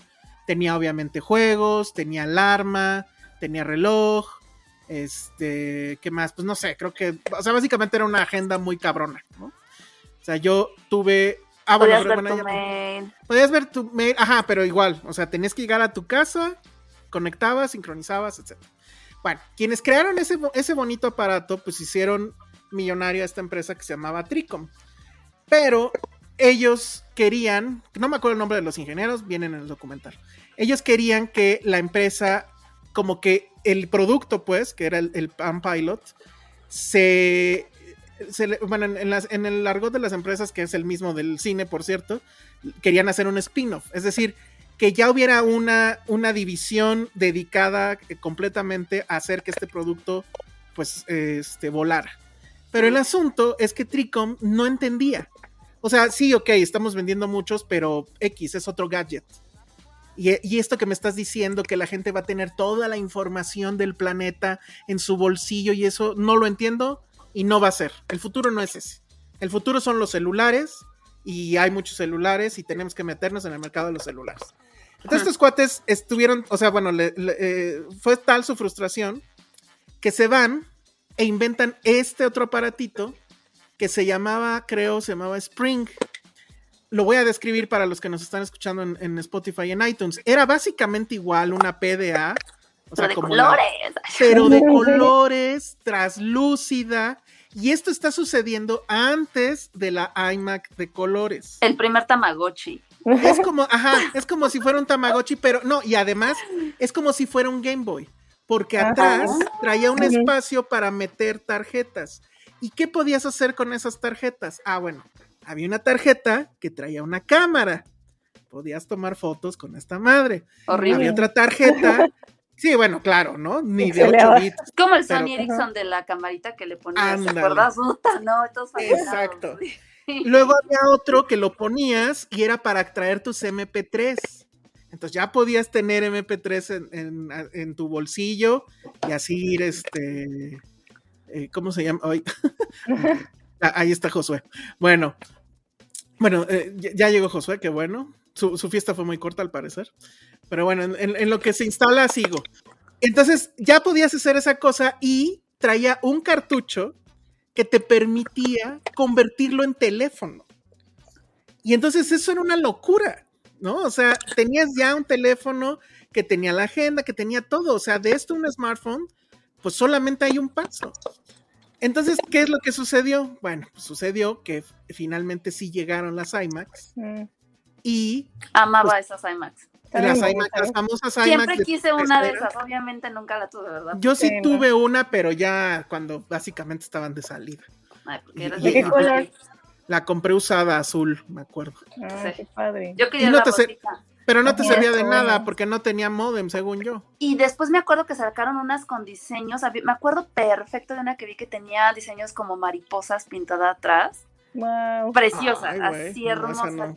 Oh, no, la quiero. Pero bueno, entonces ya vino la revolución iMac y entonces como estos aparatos dependían que se sincronizaran con la máquina, entonces estos cuates van con Steve Jobs pues para las negociaciones de que su aparato se pueda sincronizar con la Mac. Entonces ahí estamos hablando de, ya no me acuerdo qué año, a ser principios de los 90, no sé, pero en esa época hubo una entrevista con Steve Jobs donde le dicen, oiga, ¿y por qué no ya de una vez un, un teléfono? O sea, en la misma onda y eso. Y él dijo, no, es que no se puede, este, no, no, la tecno- no, la cosa no va por ahí. Ok. Entonces van estos cuates de Springboard, hablan con Steve Jobs, y entonces él les dice, eh, bueno, los de Springboard le dicen, oye, déjame conectarme, ¿no? Para esto ven que todo mundo ahí en Apple traía del cuello una tarjeta donde venían todos los números y todas las extensiones de todo el mundo. Y le preguntaron, oigan, ¿y por qué traen eso? Dice, porque Steve Jobs odia la, la PAM. No podemos tener una PAM nosotros. Tenemos que estar con estas tarjetitas. Y entonces ellos dijeron, chale, pues venimos a ver eso, ¿no? Pero bueno. Total que eh, Jobs les dice, no, no, no, es que el futuro es este. Y escribe en un, en un pizarrón. Aquí está la Mac y va a haber fotos, la web, este, música, video, es eso. Y ellos le dicen, no, el futuro es esta madre que va a tener fotos, video, Justo. música, no sé qué. Bueno. Dos años después, aparece el iPhone. Qué rata. Exactamente. O sea, ellos no lo dicen tal cual, pero es muy, muy, muy curioso que después de esa junta, después de que él había dicho que no, este, el futuro no era ese, y que además le, le, le muestra, ¿no? Este, no, claro que sí, o sea, todo va a estar en la palma de tu mano. Entonces sí haya dedicado tiempo, dinero y esfuerzo en hacer un, en, bueno, en lo que ahora se conoce como smartphone. Y pues él es el que, el que gana de una carrera que los otros ya habían empezado. Eh, y bueno, pues ni modo. La- eh, de nuevo, la historia la escriben los vencedores. De eso va Springboard. La verdad es que a mí me encantó. Bueno, soy ingeniero, entonces supongo que por ahí también va el asunto. Pero está bastante bien, lo pueden ver en YouTube, es legal, no hay ningún problema, es del canal de The Verge, dura una hora, entonces está perfecto. Si son ingenieros, véanlo. Si aman Mac como si fuera este, lo más glorioso del planeta, bueno, pues entérense no. cómo eh, detrás de bambalinas suceden estas cosas y suceden cosas como que pues Steve Jobs se robó no sé cuántas ideas y bueno, pues ahí está su dios Steve Jobs. Véanlo. Ay, padre. no me odio. Y bueno, ya está aquí Josué, que nos va a hablar sobre musicales, creo. No, ma- no mames, ni aunque me. O sea, es como decirme, ¿qué prefieres? ¿Ver un musical o que te dé herpes? Prefiero herpes. Ay, guácala. Oh, Sí, sí, sí. Y prefiero herpes en la Ay, boca para que se me vea. Acabas de ver. Escúchame. Prefiero que me dé herpes en la boca, o sea, que sea el visible, a ver West Side Story. O sea, creo que es la cosa que más he odiado en este mundo desde que la vi por primera vez como a ¿Por los qué la ocho viste? años. Pues porque estaba en la tele. New York. No, está en la tele, me acuerdo, era como Pues un hubieras cambiado a la York. tele. No, pues estaba chavito, todavía no sabía. No, no Cambiarle tele. cambiarle. no, no tenía ese poder de decisión a esa edad. Ah. Entonces, No le dejaban el control. sí, no me dejaban el control, pero no, puta, sí es de las cosas que más me ha dolido ver. Y luego creo que la tuve que ver en la universidad, no me acuerdo de qué, es- de qué hicimos un trabajo. Eh, creo que incluso la renté en Videodromo y fue así como de... No mames. Así de, por alguna razón tengo aquí un clavo, la gente que me tengo un clavo aquí, o sea, era como metérmelo en los dos ojos. Entonces, no, espero que ya hayan hablado de esa porquería. Ah, Ya, ya, ya, ya, ya. Gracias a Dios. Y de hecho, Gracias y de hecho a bueno, Jime, Jime estuvo Sí. aquí por eso, pero ya se tiene que ir, entonces. ¿Por qué te vas, Jimé? Para pasar del relevo, Josué, porque ya No, me tengo que es- a dormir. Y aparte siento que no vi nada de lo que van a hablar y estoy aquí como quedando payasos ya en los jóvenes. Ay. ¿A qué hora, a qué hora te duermes, Jimena? Me acuesto a las 9, me duermo como cuarto para las 10. Ay. Ujú, ¿Y a qué hora te despiertas? A las 6. Ah, ok, tiene mucho sentido. Ok. Ay, es mucho, mucho tiempo. Sí, es, es demasiado tiempo. Pero está Demasiado. bien. Pero a lo mejor es a ello le debe su bonito Tu juventud, cutis. exacto. Sí, hay que aprender de eso. Y es que los niños jalan mucha energía, la verdad. Sí, no, no, se la van a, la van a chupar ahí. Sí, Bueno. la verdad. Las what she said. A ver, Ah, sabía. Jime, a- antes de que te vayas, ¿qué te han Sí. dicho los niños? ¿Qué, qué, qué están viendo los... ¿De qué edad son tus alumnos? Tienen 10, 11. Ah, ya, ya son malos. A esa edad los niños ya son malos. O sea, Sí. o sea, el niño problema, Junior, tenía como 9, 10 años. Niño problema. Kevin McAllister tenía... dibujan, Jimena, y... y- Y fanta de esa edad fantasean contigo ya, Jimena, ¿eh? Hijo, no. No, no, lo sé, la verdad. No quiero saber. Los, los niños y los papás de los niños, así que... Eso sí me han tocado, los papás. Oye, qué pena. Bueno, ahorita comentamos esto. Oye, pero Ya que no, mi pregunta es, ¿qué están viendo los tus alumnos? Sí, O a ver, eso ¿sabes es buen ven? ¿Sabes, sabes que Imprégnanos de tu juventud ¿Qué y de tu... consumen? Eh, hablan mucho de Fortnite porque apenas cambió la temporada, entonces están hablando No. de eso. Ni yo sé qué es eso. Extrañamente ven Naruto, entonces Oh. hablan mucho Ok, de Naruto. eso, eso ya ha sobrepasado barreras y tiempo. Sí, también les gusta el Mandaloriano, hablan mucho del Mandaloriano, Ay, vaya. lo dibujan a cada rato. Este, Ah. Baby Yoda. Ajá, Baby Yoda les encanta, sus etiquetas son de Baby Yoda, ¿sabes? Este, Minecraft. Ay. Mira lo que dice Madame Tassut, que les pongas West Side Story y te echas un sueñito. no, qué malo. Muy bien. A Minecraft y juegan Roblox también. No sé qué. sea. Nada de eso sé. Lo Roblox. único, lo único Ajá, que Roblox. entendí es el Mandaloriano. Yo todo menos Ah, lo de Roblox. Sí, yo tampoco sé qué es, pero lo, lo- le- o sea, les encanta. Ay, sí. Qué oso que sepas que es Naruto, Ale. No, pero Naruto sí es famoso. Claro. Ese que Pues tiene es como... famoso, de, no la idea. de la flechita en su, en su frentecita, ¿no? Ajá. Ah, y de hecho también hay un niño, Elsa, que trae la camisa, trae una sudadera siempre de Ghostbusters. De, Eso. Ah. Ah, que es verde, ya sabes. Él es el que debe de sacar 10. O sea, no por, el- no por la peli, por el niño. Roblox es como algo tipo Minecraft, pero como más cute. Ándale, ajá. Sí. Ay, qué bonito. Yo quiero jugar. O sea, ahora me ahora resulta que ustedes sí saben qué es Minecraft.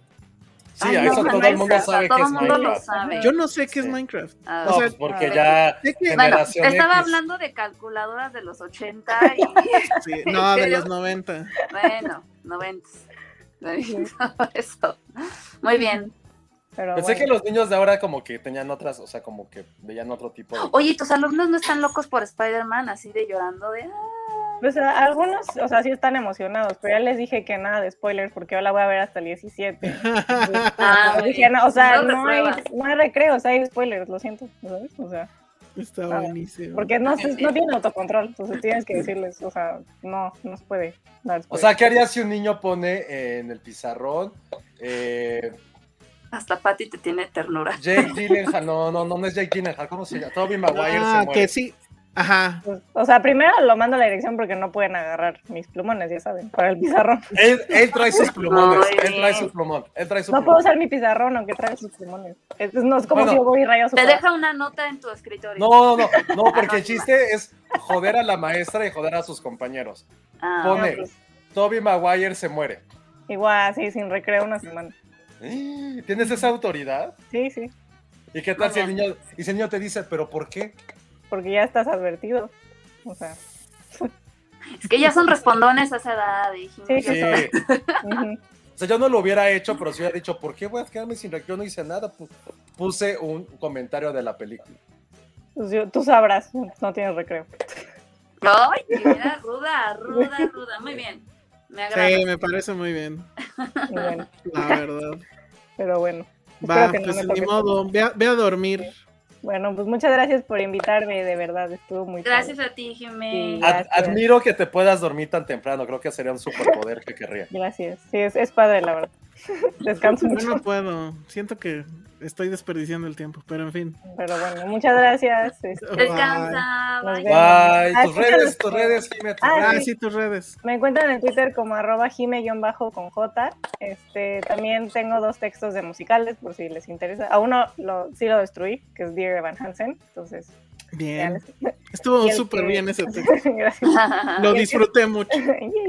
Y el que sí me gustó fue Tic Tic Boom, que me habían preguntado en los comentarios. Entonces, Ajá, escribí Tic Tic Boom. Oh, ok. Y, este, y pues no se pierdan también nuestro podcast el lunes de Succession, que ya es el último episodio. Mm. Estamos muy emocionados. Entonces, pues si les gusta, vean el capítulo y luego nos escuchan al día siguiente a las 7 aquí en este canal. Pues, Eso bueno, es gracias. Gracias por invitarme, chicos. Que se la sigan pasando muy bien. Bye, Gracias. Bye. Bye. Oigan, cayó un super super chat y me da mucha pena porque dices para Elsa que se pide algo de cenar mientras ahora sí termina de ver el documental de Jackie Paris. Perdón, pues justo estoy viendo cortos documentales porque no tengo tiempo, pero sí, ya, ya le, ya le invertiste muchísimo. Te juro que ya para la próxima va, va a suceder. Pero bueno, pues entonces ahora sí platiquen ustedes de qué se trata esta cosa de, de Harry Potter y no sé qué. Ay, antes de les voy a presumir esto que compré. A ver, ¡Tarán! ¿qué es eso? Salieron los primeros dos libros con la edición ilustrada de Mina Lima. Mina Lima es la ilustradora oficial de Harry Potter, pero son como interactivos, entonces están padrísimos. Porque chequen, chequen así, qué cosas tan Ah. bonitas. Ay, bueno, tiene su protector. Es Pero- como estos libros de. Es que ¿cómo Como tipo pop-pop, Ajá. pero no. Vean las ilustraciones. Así, son hermosísimas. Esto está así de, wow, increíble. A ver si lo puedo extender. Lo recargaré aquí. Sí, es como un pop-up. Ajá. De esto que mueves cosas y salen, se despliegan escenarios. Está increíble. Está súper bonito, este... Ay, no, sí se los quería enseñar porque... Y justo quería ñoñar con Penny porque, ay, no, soy yo muy feliz, muy feliz porque ya les había dicho que soy muy fan de los libros, pero yo los tenía digitales. Entonces es como mi primer libro físico. Tiene el mapa de, de Hogwarts completito, igual como 3D. O sea, sí trae como varias, vean, el tablero de ajedrez. No se ve bien aquí, pero... Aquí O está sea, el tablero sale de el tablero de ajedrez. ajedrez. Sí. Sí, está hermosísimo. La verdad es que sí. Es como el Babadook, pero de Harry Potter. El Babadook, sí. Dicen que estamos en el momento virginal de Filmsteria. Todo este episodio ha sido muy virginal. Ay, Hablamos de, sí, del musical, musicales, de su niñez, tecnología. de tecnología. de Harry Potter. Pero a ver, platícame. Te iba a poner la imagen de, de lo de Harry Potter, pero ya tronó esta cosa. no, bueno. Falló Pues, mi tecnología. eh, ¿cómo, cómo dijimos que se llamaba? Eh, Hogwarts Challenge o algo por el estilo. ya, así como Hogwarts Challenge o algo así. Eh, bueno, pues se supone que reúne como a los fans de Harry Potter, pero los divide en casas, ¿no? O sea, ustedes, por ejemplo, que ya tienen su casita que es Slytherin, Y si les gusta estar en Slytherin, pues o sea, se van como al programa, entonces te- es como un Jeopardy, en donde Ajá. tienes como, ¿no? Una casa y, o sea, el el primer episodio es eh, Hufflepuff contra, eh, contra Gryffindor. Entonces, de un lado tenemos a Hufflepuff, de otros a Gryffindor, y entonces empiezan a hacer como preguntas sobre la película, sobre los libros. Al principio empiezan muy sencillas, ¿no? Como el típico de, a ver, van a ver esta imagen, ¿no? Este, es de ver, ¿no? Eh, ¿Qué número sale o de qué color era la corbata que traía, no sé, fulanito, ¿no? Entonces empiezan como con ese tipo de preguntas, luego se van con datos de los libros, porque no hay mucha información que no sale obviamente en las películas. Este, hay por ahí de repente retos, como de repente te ponen un, un set donde están tres sillones, ¿no? Así, los sillones más X de la vida. Entonces dicen, ¿cuáles son? ¿Cuál es el sillón que corresponde a la, a la casa de la familia de Hermione cuando les borra la memoria, ¿no? Ay, no, bueno. O sea, ese tipo de cosas que sí son súper clavadas de los fans. Y lo que está bien padre y súper bonito, que digo, no manches, yo, yo estaría ahí encantada.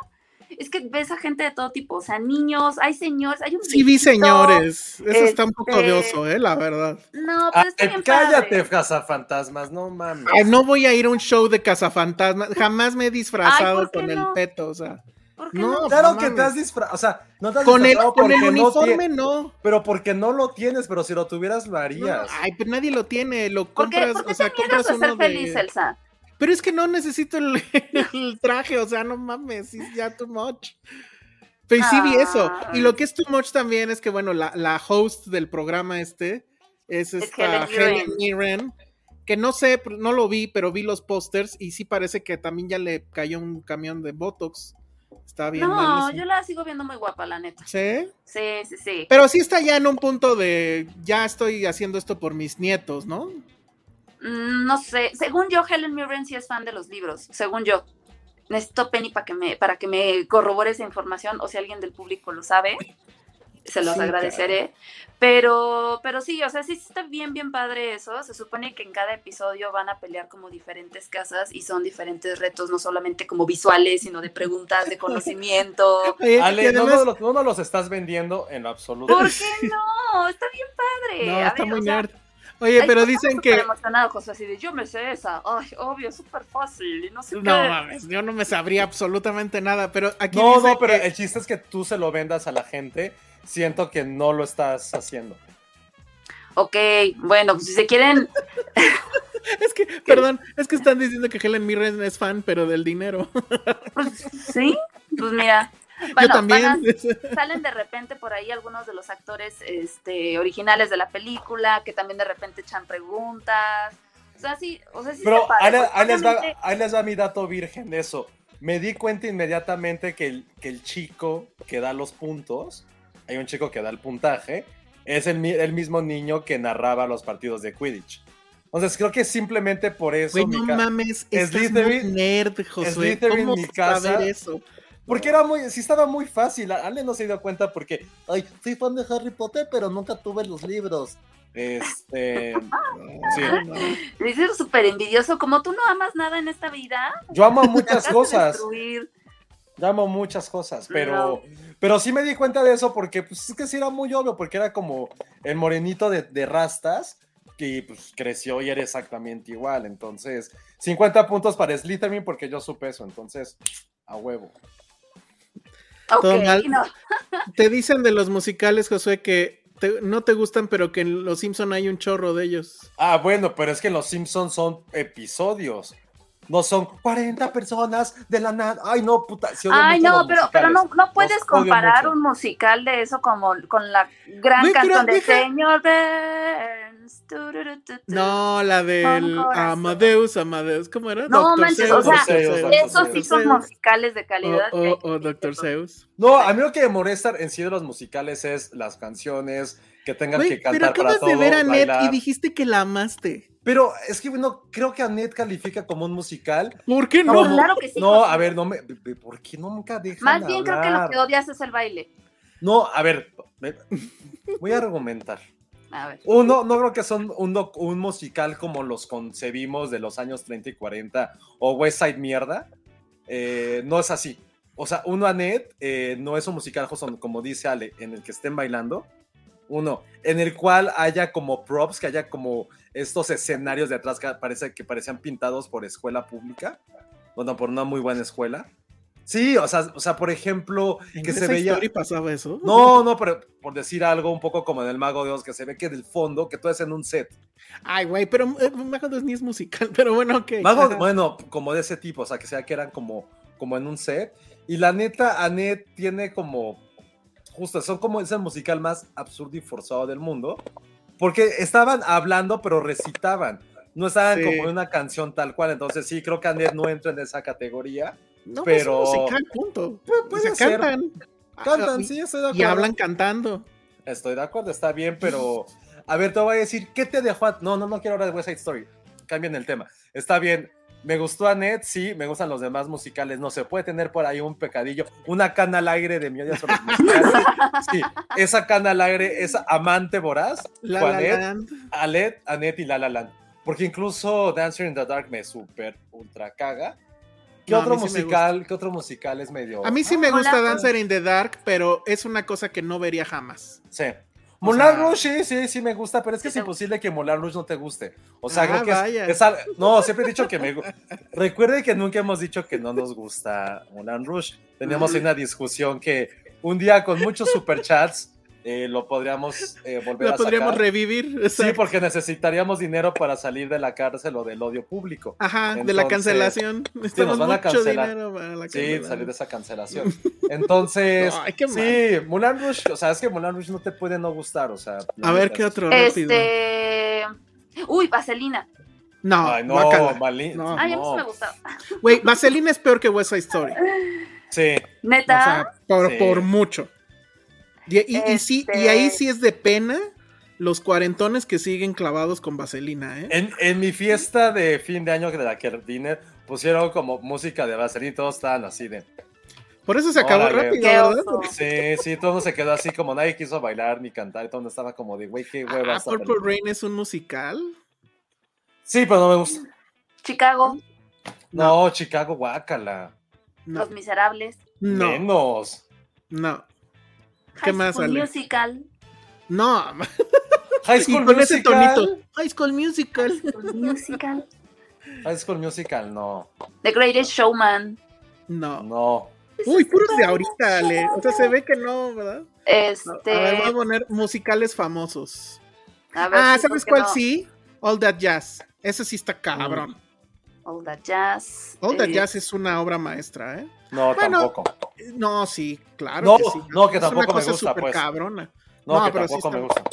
No, pero sí. Y, y, bueno, la verdad es que bailando bajo la lluvia, o sea, sí es. Puede no gustarte, pero sí tienes que reconocer que es una pieza de cine. No, el valor de producción es Es que, es que justo también hay que también darle su propia proporción a lo que ocurrió hace casi 80 años. O sea, de cómo nació toda la producción que había detrás. O sea, creo que no es imposible decir que no te pueden gustar o odiar ese tipo de musicales, sobre todo los años 40, porque si eran obras magnánimas, o sea, eran obras épicas, eran los, era el, era el, era el Marvel de los años 40, era el Marvel de sus, abuelos o de los abuelos. Entonces, obviamente toda la producción que había era imposible en hacerlo, tenían un poquito más de, no sé si de consistencia, no quiero decir eso, pero entre mayor nivel de producción como que le echaban un poquito más de ganitas a sus cosas. Entonces, no es la mierda con lo cual como Vaselina o Rocky Horror Picture Show. Ah, no, no, ese sí es horrible, horrible. ¿Sabes cuál también? Ese sí, o sea, no lo odio, pero de plano no me gusta y está en un canon muy, en un pedestal muy, muy grande. Este, los paraguas de Cheburgo. Es que ahí sí no, hablan nunca. Cantan todo el maldito tiempo. No hay ni una pausa, ¿eh? O sea, es todo el tiempo. Y reconozco obviamente pues la parte de la producción, la parte visual. Sí, y la historia también. Te da un imaginario la historia, pero no lo soporto. O sea, ¿Saben qué? También a mí me pasa con las de animación cuando siento, o sea, no me molesta que en una animación haya canciones, pero cuando siento hay un exceso, por ejemplo, me pasó con Frozen 2 que fui muy bien porque me encanta Frozen y cuando fui a ver la 2 dije, ay, a ver qué padre, ¿no? Y, y llevaba 15 minutos la película, llevan como 5 canciones, dije, no mames, ya la odio así, mal, mal, mal. O sea, sí, creo que también como llega un punto de exceso que justo cuando todo, absolutamente todo es cantado y no hay ni un solo diálogo, es cuando digo, ay no. Sí necesito como que esas pausas porque si no, no, no funciono. Sí, no, Mary no, no. Poppins. Ay, Mary Poppins sí me gusta. No. Aquí más bien eh, las Frozen son lesbianas, sí, No cierto. es cierto. Sí, es cierto, sí, sí. Oiga, yo sí tengo un este un fetiche por, por una de las Frozen. ¿Qué- ¿Cuál es la que me gusta, Le? Este, Elsa. No, la, la pelirroja. Yo. Ah, la pelirroja, Ana. ¿Te gusta Ana? Uf, yo sí tengo un gran La fetiche pelirroja con, pecosa. con, con Ana de Frozen, ¿eh? Oigan, en España La La Land se llama la ciudad de las estrellas, qué oso. Está bien, pues así se le conocía a Hollywood. Cabaret tampoco me gusta y esa que es No. de, de Foz. Ah, estás estás viendo las. Estoy viendo una lista, sí. Ver, El Rey. León la ponen como musical. No, las animaciones no pueden ser musicales. No. Los- las animaciones no. Amadeus. Ah, No, Amadeus, eh, Amadeus. no es musical, Amadeus, perdón. Aquí la estoy viendo también en una lista. Ah, pues ¿quién hizo la lista? Un niño de Ay, 12 años. no es que Amadeus no puede ser un musical, por Dios, ni cantan. O sea, es sobre música. Es como decir, el pianista es un musical. No, no, no. O sea, no. De hecho, aquí ponen el pianista. ya lo sé. Menos, bueno. o sea, sí. En esta, en esta lista que estoy viendo, que es de una revista en española, pusieron Louis Davis como musical, no mamen. No, bueno. Ah, No, pues ya ciérrala, así de. Sí, bye. ya, ya la cerré. Bueno, pues ya nos quedó claro el asunto. Pero ¿sabes qué? Sí me gusta cuando hay como inserciones musicales dentro de películas. Que no son ¿Ejemplo? musicales. Como en 500 días, como en Virgen a los 40, eh, como, como Uy. thriller de... ¿Cómo se llama esta? Es que nunca me acuerdo el nombre en español. De Quisiera ser grande o ¿cómo se llama la de... Quisiera tener 30. ¿Pero cómo se llama en español? Ah, es- Eh, on algo, ¿no? La de la revista, pues, la de la revista Sí, sí. Oye, ¿sabes cuál otra está buena de musical? Que la neta sí me gusta mucho, la de Encantada, que la vimos, Josué, ¿te acuerdas? Pero es que tampoco La de es musical. Es musical, claro No, que sí, se la se, mofan de los musicales más bien. Esa película Pero se sí- mofa de ellos. Pero son musicales. No, si es una mof, si es una sátira, creo que no puede entrar en un como un musical. O sea, porque realmente se burlan de eso, de cómo todo el mundo está cantando. La gente se queda así de, güey, ¿de qué hablas? Excepto con la canción esa en la que les tienen como calipso, que está, pero está cagada porque justo es, entra, entra una parte musical dentro de una película que no tuviera eso. Entonces, por eso creo que también en, como si tuviera 30 gracias, Fernando Martínez. Ah, eh, Ay, eh, Perdón. Ejemplo de lo que decías de momentos musicales en películas que no son musicales, Mag- Magnolia. Es ¡Ay! un gran momento. No te gusta. No, No, mames. quería, no, no, no, quería hablar de algo que tiene No, que ver no, con no Magnolia. Nada más voy a decirles algo. Tiene que ver con Magnolia, tiene que ver con Coming of Age y tiene que ver que ya tengo mi película número uno del año y que nadie, nadie en el universo le va a poder quitar ese lugar. Me parece muy bien.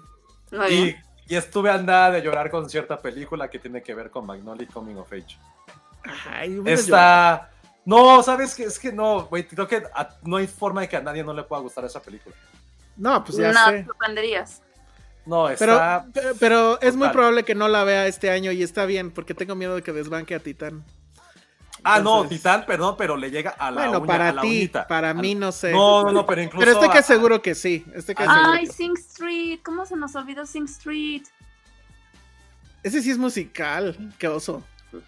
Es increíble. A mí me encanta. No, Sing a mí Street. nunca me encantó. A ver, es- estoy recordando Sing Street porque no la tengo ahorita como muy presente. Oh, pero, pero cantan de la nada o cantan con sus videos musicales. Cantan con sus videos musicales. no Entonces sé, es entonces musical. tampoco es musical.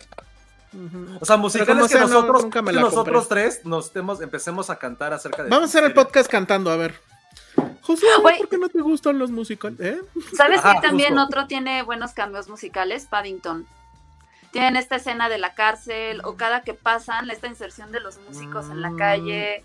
Ah, Bueno, está puede ser, Sí, puede sí está No bien, me molesta nada. ¿eh? Gracias, Liv Solís. Tiene razón. Sí, hay, una, hay un musical que me gusta mucho y es Once. Ay, qué Ok. horror. No, Sí. ese sí, mátenme. Sí. La odio. Yo me voy, sí me. La odio con todo. Es así. Yo me horrible. Once. Pero fue como lo que platiqué hoy con, un poco con mi No, equipo. no. que a mí, me- a mí sí me gusta cierto tipo de reggaetón, nada más. Hijo, bueno. Me gusta el reggaetón emo, el reggaetón de sentimientos, el, el reggaetón de corazón Amigos, roto. la edad le está pegando a José. No. Desgarren Sean, ustedes testigos. Le gusta el reggaetón, ya es No, fan no, de no, Harry Potter. no del Está reggaetón. a nada de que le gusten las telenovelas. oye, oye, No, no, momento. no, a ver, momento. reggaetón, que te guste pero no. Harry Potter no es de viejos. Uy, está el señor este que está concursando Pero en tu es programa. Para chicos y grandes. Para Es chicos y de grandes. Harry Potter abarca el mundo. Le da amor a todos. A, a los No, animales, no, a la gente. A los a, animales. a todos. Así, todos. en el próximo capítulo va a haber una vaca concursando en el programa de Harry Sí, Potter. yo quiero un trajecito para Patterson de eso. No, pero a mí el reggaetón, pues es que también crecí, crecí con reggaetón. La cuarentena arruinó Ay, crecí con reggaetón. Claro, o sea, es- esos Don Quintines de dos por uno los jueves después de ver Grey's Anatomy, los íbamos en la universidad y solo estaba Ay, no, el, qué oso, el Daddy Yankee, no. el Wisin y Yandel, claro. Y, y, y, y ya te imagino haciendo muecas así de, ay, esa madre, quítenla. no, ¿Te no, gusta no, la de la gasolina? ¿Quién cantaba? ¿No cantaba Daddy Yankee esa? Daddy Yankee la gasolina y la pasaron hoy y me puse muy feliz. Hijo, no mames, qué horror. No, pero, pero no me gusta, como no me gustan los musicales así de la nada, tampoco me gusta el reggaetón cara de culos, chichis y de pedas.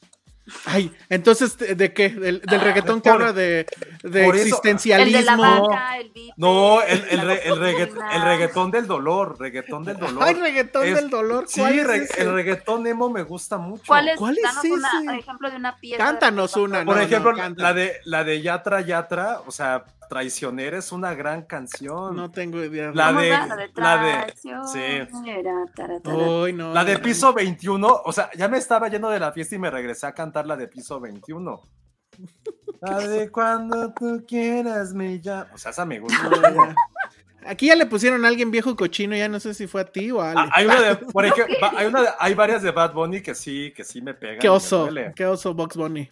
No, Bad Bunny, Bad Bunny. Ah, sí. Mira la otra que me. Ah, y una de Maluma, la de Hawái. Que, La de Hawái des- me encanta. Hawái que la descubrí hace como unos meses, no mames, no la puedo, no la dejé de escuchar como un mes. El Kenny te está dando con todo. Dice, en mis tiempos del reggaetón tenía sentimientos. No sé si, ¿sabes qué? El Kenny, no recuerdo si en mis tiempos hablaban de eso, creo que en mis tiempos era más sucio, era reggaetón sucio. O sea, reggaetón de acá de que te voy a dar hasta la oreja y te va a salir por la boca de ese tipo. Ay, José, Pero- en serio. Pero es que así hablaban. Ese es el era- reggaetón. Pues sí. Ese es el reggaetón de mi época, en el cual pues nada más ibas a empedar y a bailar, pero no, que va creciendo, pues ya quiere algo, algo que le pegue en su corazón, entonces... Pero entiendo que hay mucha gente, justo como dice Fernando, que le da flojera ese... Me rehuso, me gusta mucho, Adrián. Me gusta ¿Cuál es mucho. esa? Baby, no, baby. Esa, esa- esa es muy famosa. No te que no te dé pena sí, cantarla, no. Josué, venga. Me rehuso, me rehuso también es un poco reggaetón del dolor. Romantic Es- Style, El Josué. romantic style. Muy bien, gracias. Muy bien. El romantic Muy style me bien. Amigos, por favor, guarden este episodio para que en 10 años se lo enseñen a Josué y que le dé pena cómo era cuando era joven. Eso No, te voy a decir algo. Escucha, escucha una que se de Bad Bunny Elsa, te lo juro. No, no. Póngale un, cha- un super chat a Elsa para que escuche la de. Si alguien, no sé, tampoco soy tan conocedor. Una de, tu mamá de, de Bad Bunny. algo así, no, no, no. No tiene nada que ver con eso, ¿eh? No tiene nada que Ah, ver. qué. La de Dila. ¿Cómo se llama? Dila a tu mamá. Creo que la se llama así la canción de Bad Bunny. D- Dile No a tu mames, mamá es- que ya es- llegó el... No, es buenísima esa canción. No mames, no, No mames, no Elsa. puede, o sea, no puede- te lo La palabra bueno y reggaetón no, pueden ir juntas. Esa Así, letra está no, no muy se cabrona. puede. Si alguien recuerda cómo se llama bien esa canción. Y si veo a tu mamá.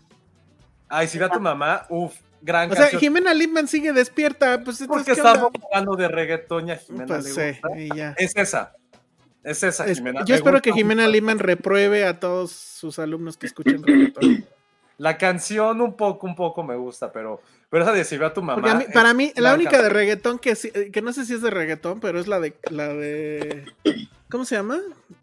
¿Cuál? Cántala, 31 cántala. minutos. La de ¿Por qué Ah. hablas como idiota? ¿Por qué hablas como idiota? ¿Qué es Y todas las todas las canciones de reggaetón siempre hay alguien hablando como idiota. Pero bueno. Ah, la de si tu novio no te da no sé qué. Dice aquí Madame Tassut. Oigan, la de Chacalón.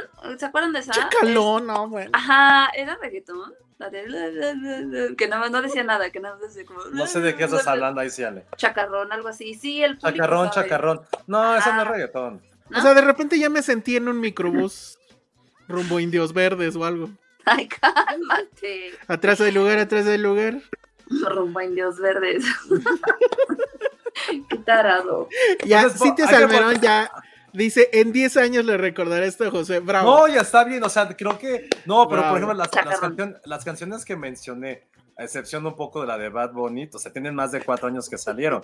Y desde hace cuatro años me, me- me han gustado.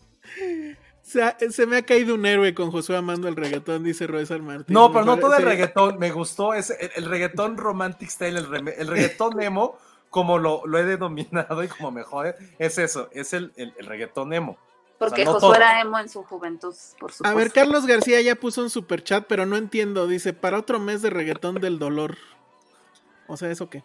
Es más, vamos a hacer un playlist de, de Filmsteria de reggaetón de dolor. Navideño. De- ¿no? pues, de- de- sí, navideño. ¿Hay ¿Hay reggaetón navideño? navideño? Ay, Ah, hay reggaetón de cumpleaños, o sea, sí sé que hay un reggaetón. ¿Cuál de es ese? No sé, lo poníamos en la oficina cuando cumplíamos años y... Ah, no, hay que saber cuál es para ponértelo en tu No, no, no, próximo no, no, no. cumpleaños, güey. Sí, no me acuerdo, pero bien. búscalo en YouTube y era como este reggaetón cumpleaños. No, Ok. pues muy mal.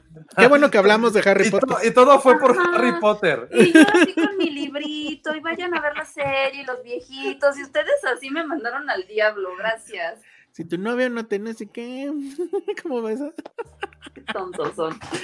¿Tontos qué? Pues Josué, que luego, luego el mal gusto aquí.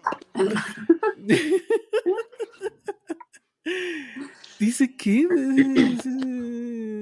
Ay, no sé, había un comentario ahí que duraba mucho, ya se fue, ni modo. Ay, eso Bueno, no no. lo sé. Acaban de poner un comentario de que hay Órale. perreo católico. ¿Y cómo es el perro católico? la cara de Ale.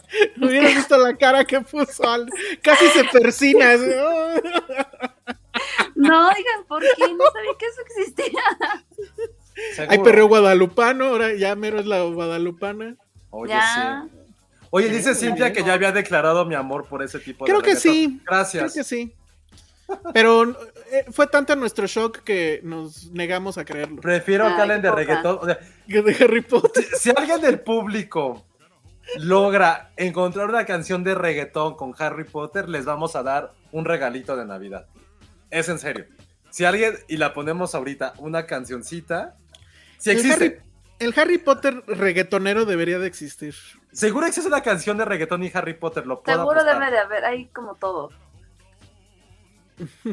Órale, esto está increíble. No es cierto. Dice, eh, dice Lip Solis, hay una película española en Netflix donde la trama es cómo la protagonista no logra hablar con Dios hasta que le perrea. O sea, pero, pero, ¿cómo es- se llama eso? ¿Es en serio? No, Exacto. pero es que no entiendo, ella le perrea a Dios A o Dios. Dios le perrea. No, ella le perrea a Dios. O sea, a, a. Dios se le. O sea, es que yo no quiero llegar en la blasfemia porque ya me regañaron del último Sí. podcast que hablé mucho. Pero también si ves, Jesus está en una posición medio perreable. O sea, el güey está así, con los bracitos abiertos. No, ya, Josué, ya, Josué, se acabó. basta. Ya. No, Piénsenlo, piénsenlo. Ian, no. piensa No lo Ian piensen. cada que haces esos comentarios. Sí, exacto. O sea, nada más digo, no digo que Ya. sea así, pero piénsenlo. O sea, si, si Marcelino le quitaba sus clavitos, Que ya puede haber una versión acá medio reggaetonera de. se acabó. Pero sí quiero saber cómo se llama esa película, la quiero ver. Entonces, Lip Solis, porfa, pásanos cómo se llama esa, esa película. Pobre Ale, dice Cristian 85. Estoy escandalizada, yo hablando de pureza y amor. A ver, hasta que no encuentre Lip Solis este, ese, el nombre de esa película, nos vamos. Porque, ¿qué más? Ya no hay nada más, ¿no? No, Dice no. José. Oigan, ¿saben qué?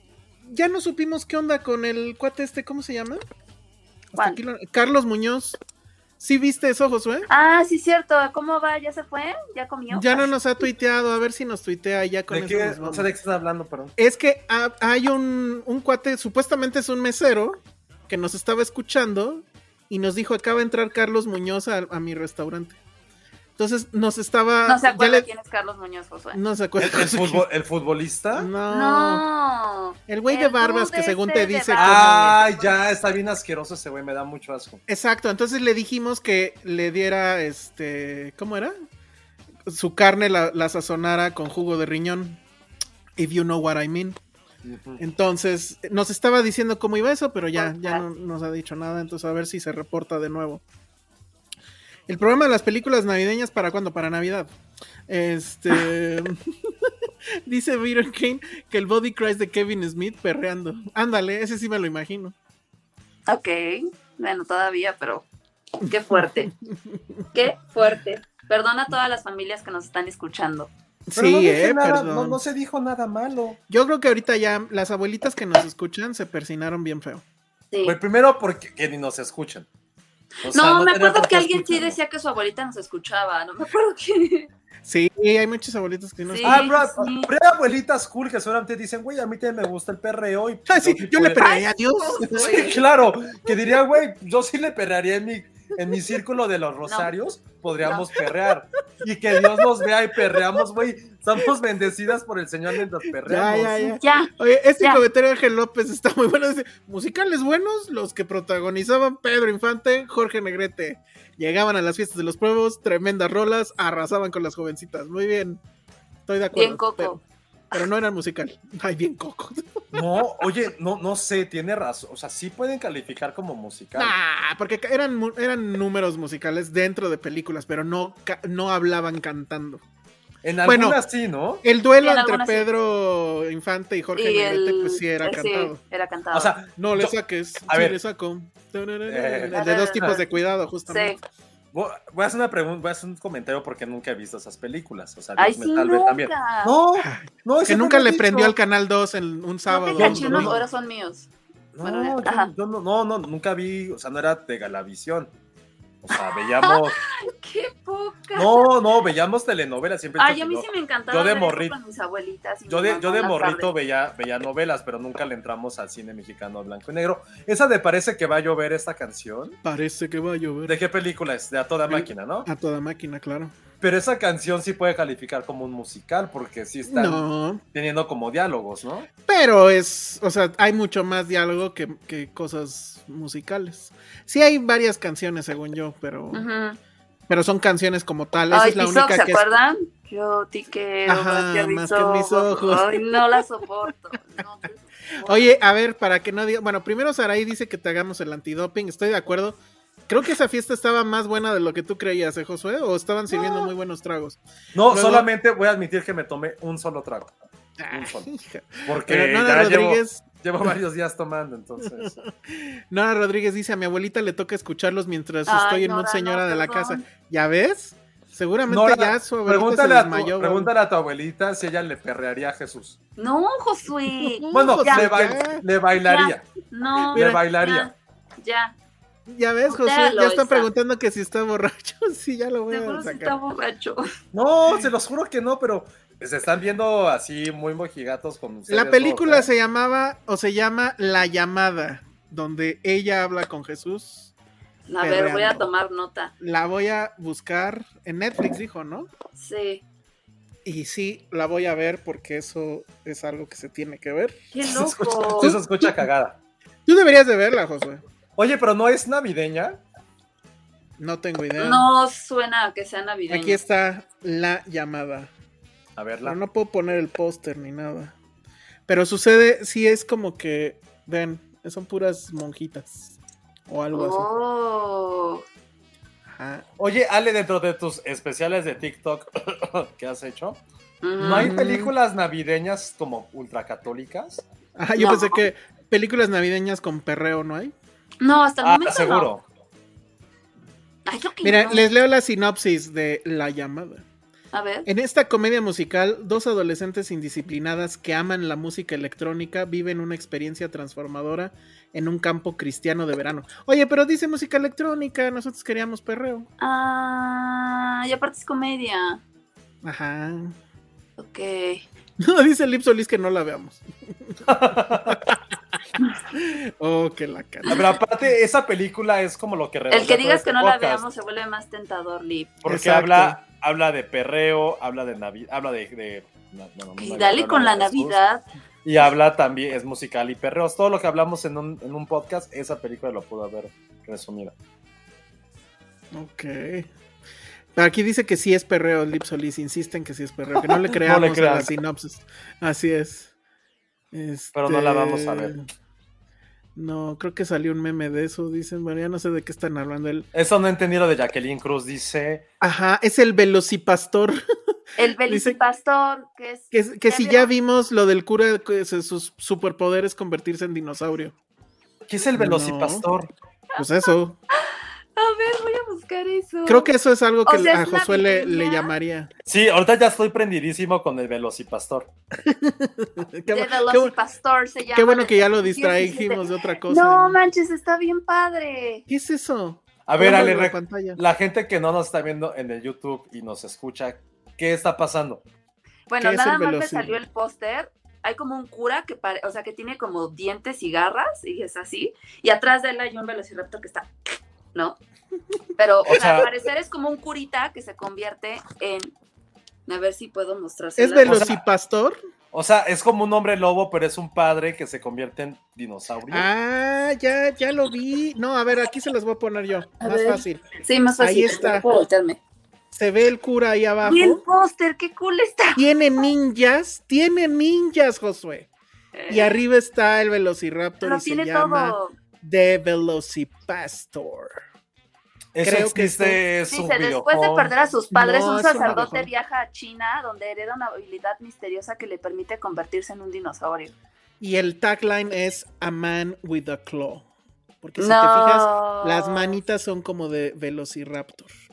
Qué Creo cool. que es necesario que veas Tiene muy esta buena película, crítica, eh. bueno, las opiniones de la gente. Y aquí se ve una escena muy bonita donde vemos al dinosaurio peleando con los ninjas, lo cual a mí me parece que Está como es- jorobado, ¿no? está calificado. Ay, ya se dio play ahí, pero vean cómo Ay, pero tiene como, o sea, sí se convierte en un dinosaurio, pero es como esos dinosaurios como de, de, De Parque botarga. Naucali. Ajá. Como los del Parque Naucali que según tú se mueven y es como, ah, ay, se escuchan cómo le van tronando todo.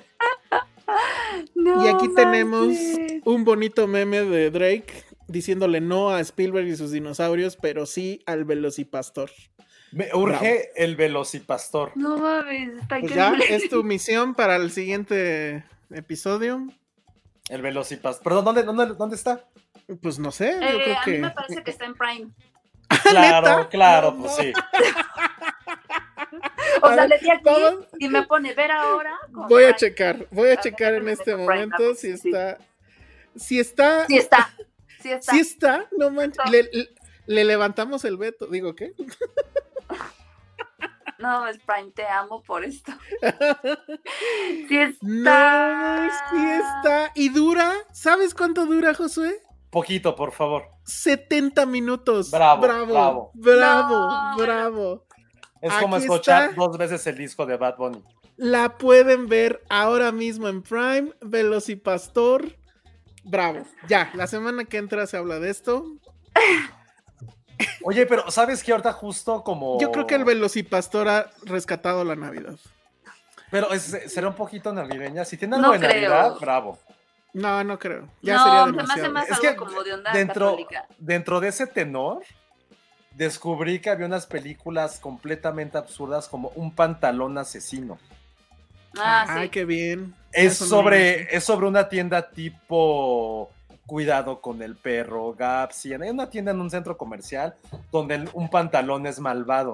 Entonces mata a la gente que se lo prueba y, un- y en la noche cobra vida. Oye, José, nos están diciendo que invitemos a un cura para No hablar de mames, no. Velocipastor.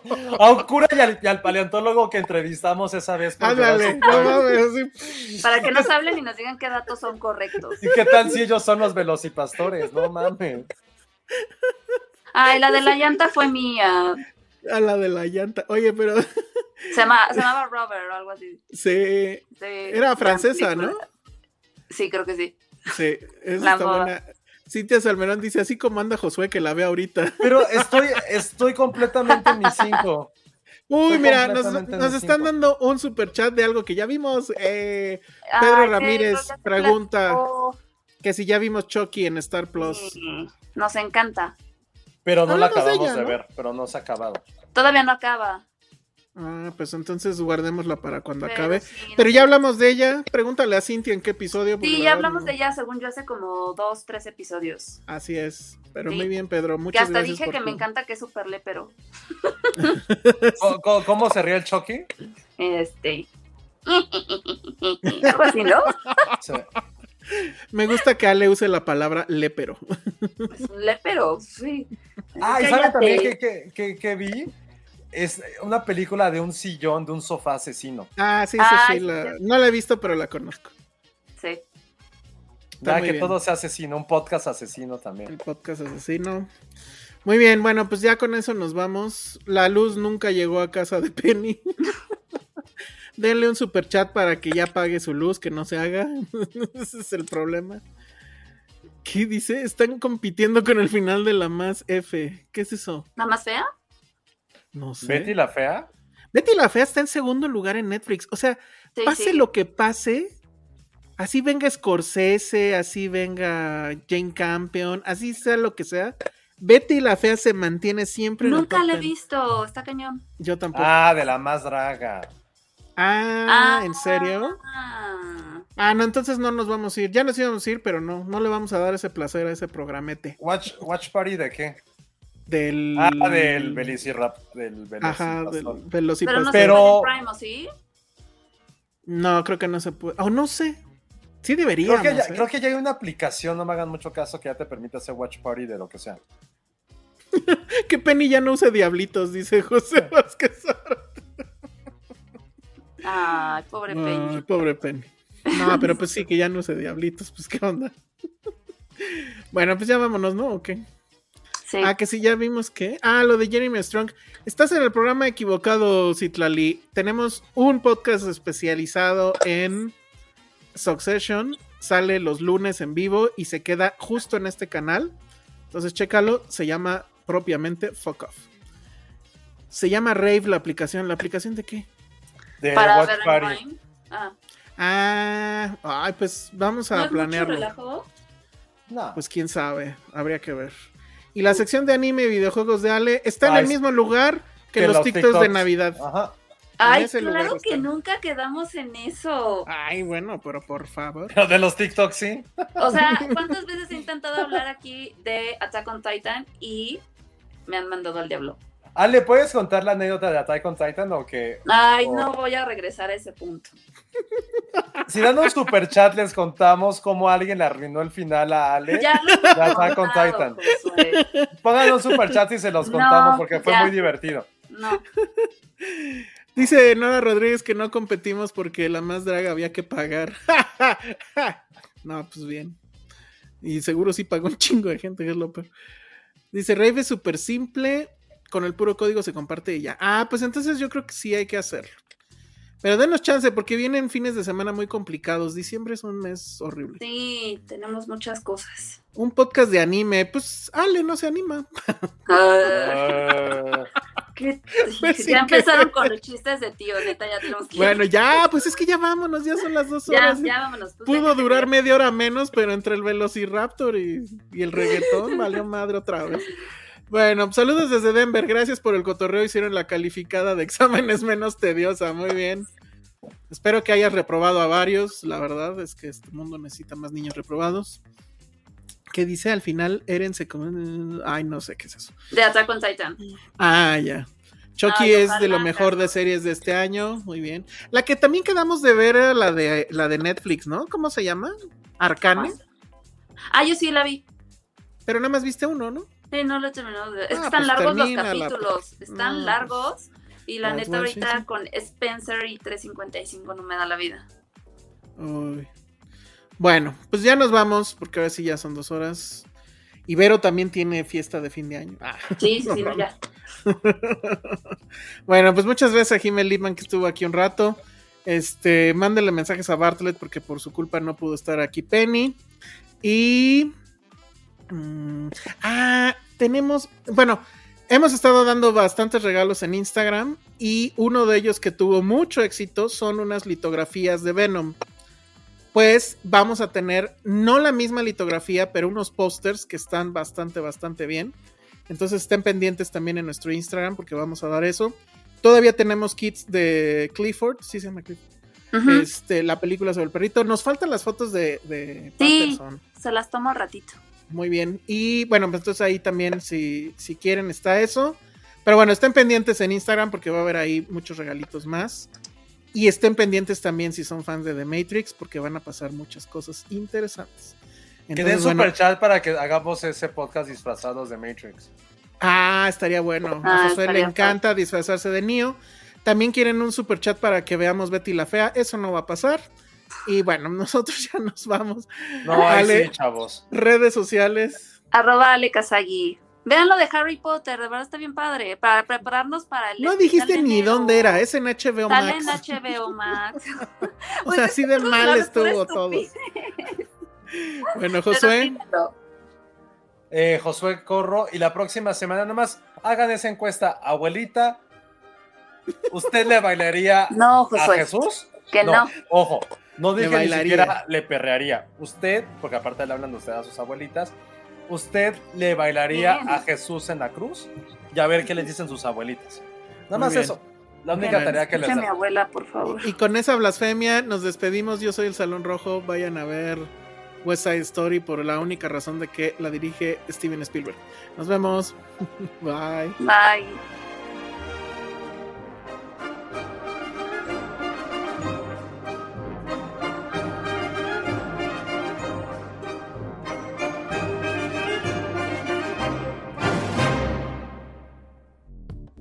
Dixo presentó Filmsteria con Penny Oliva, Alejandro Alemán y Josué Corro.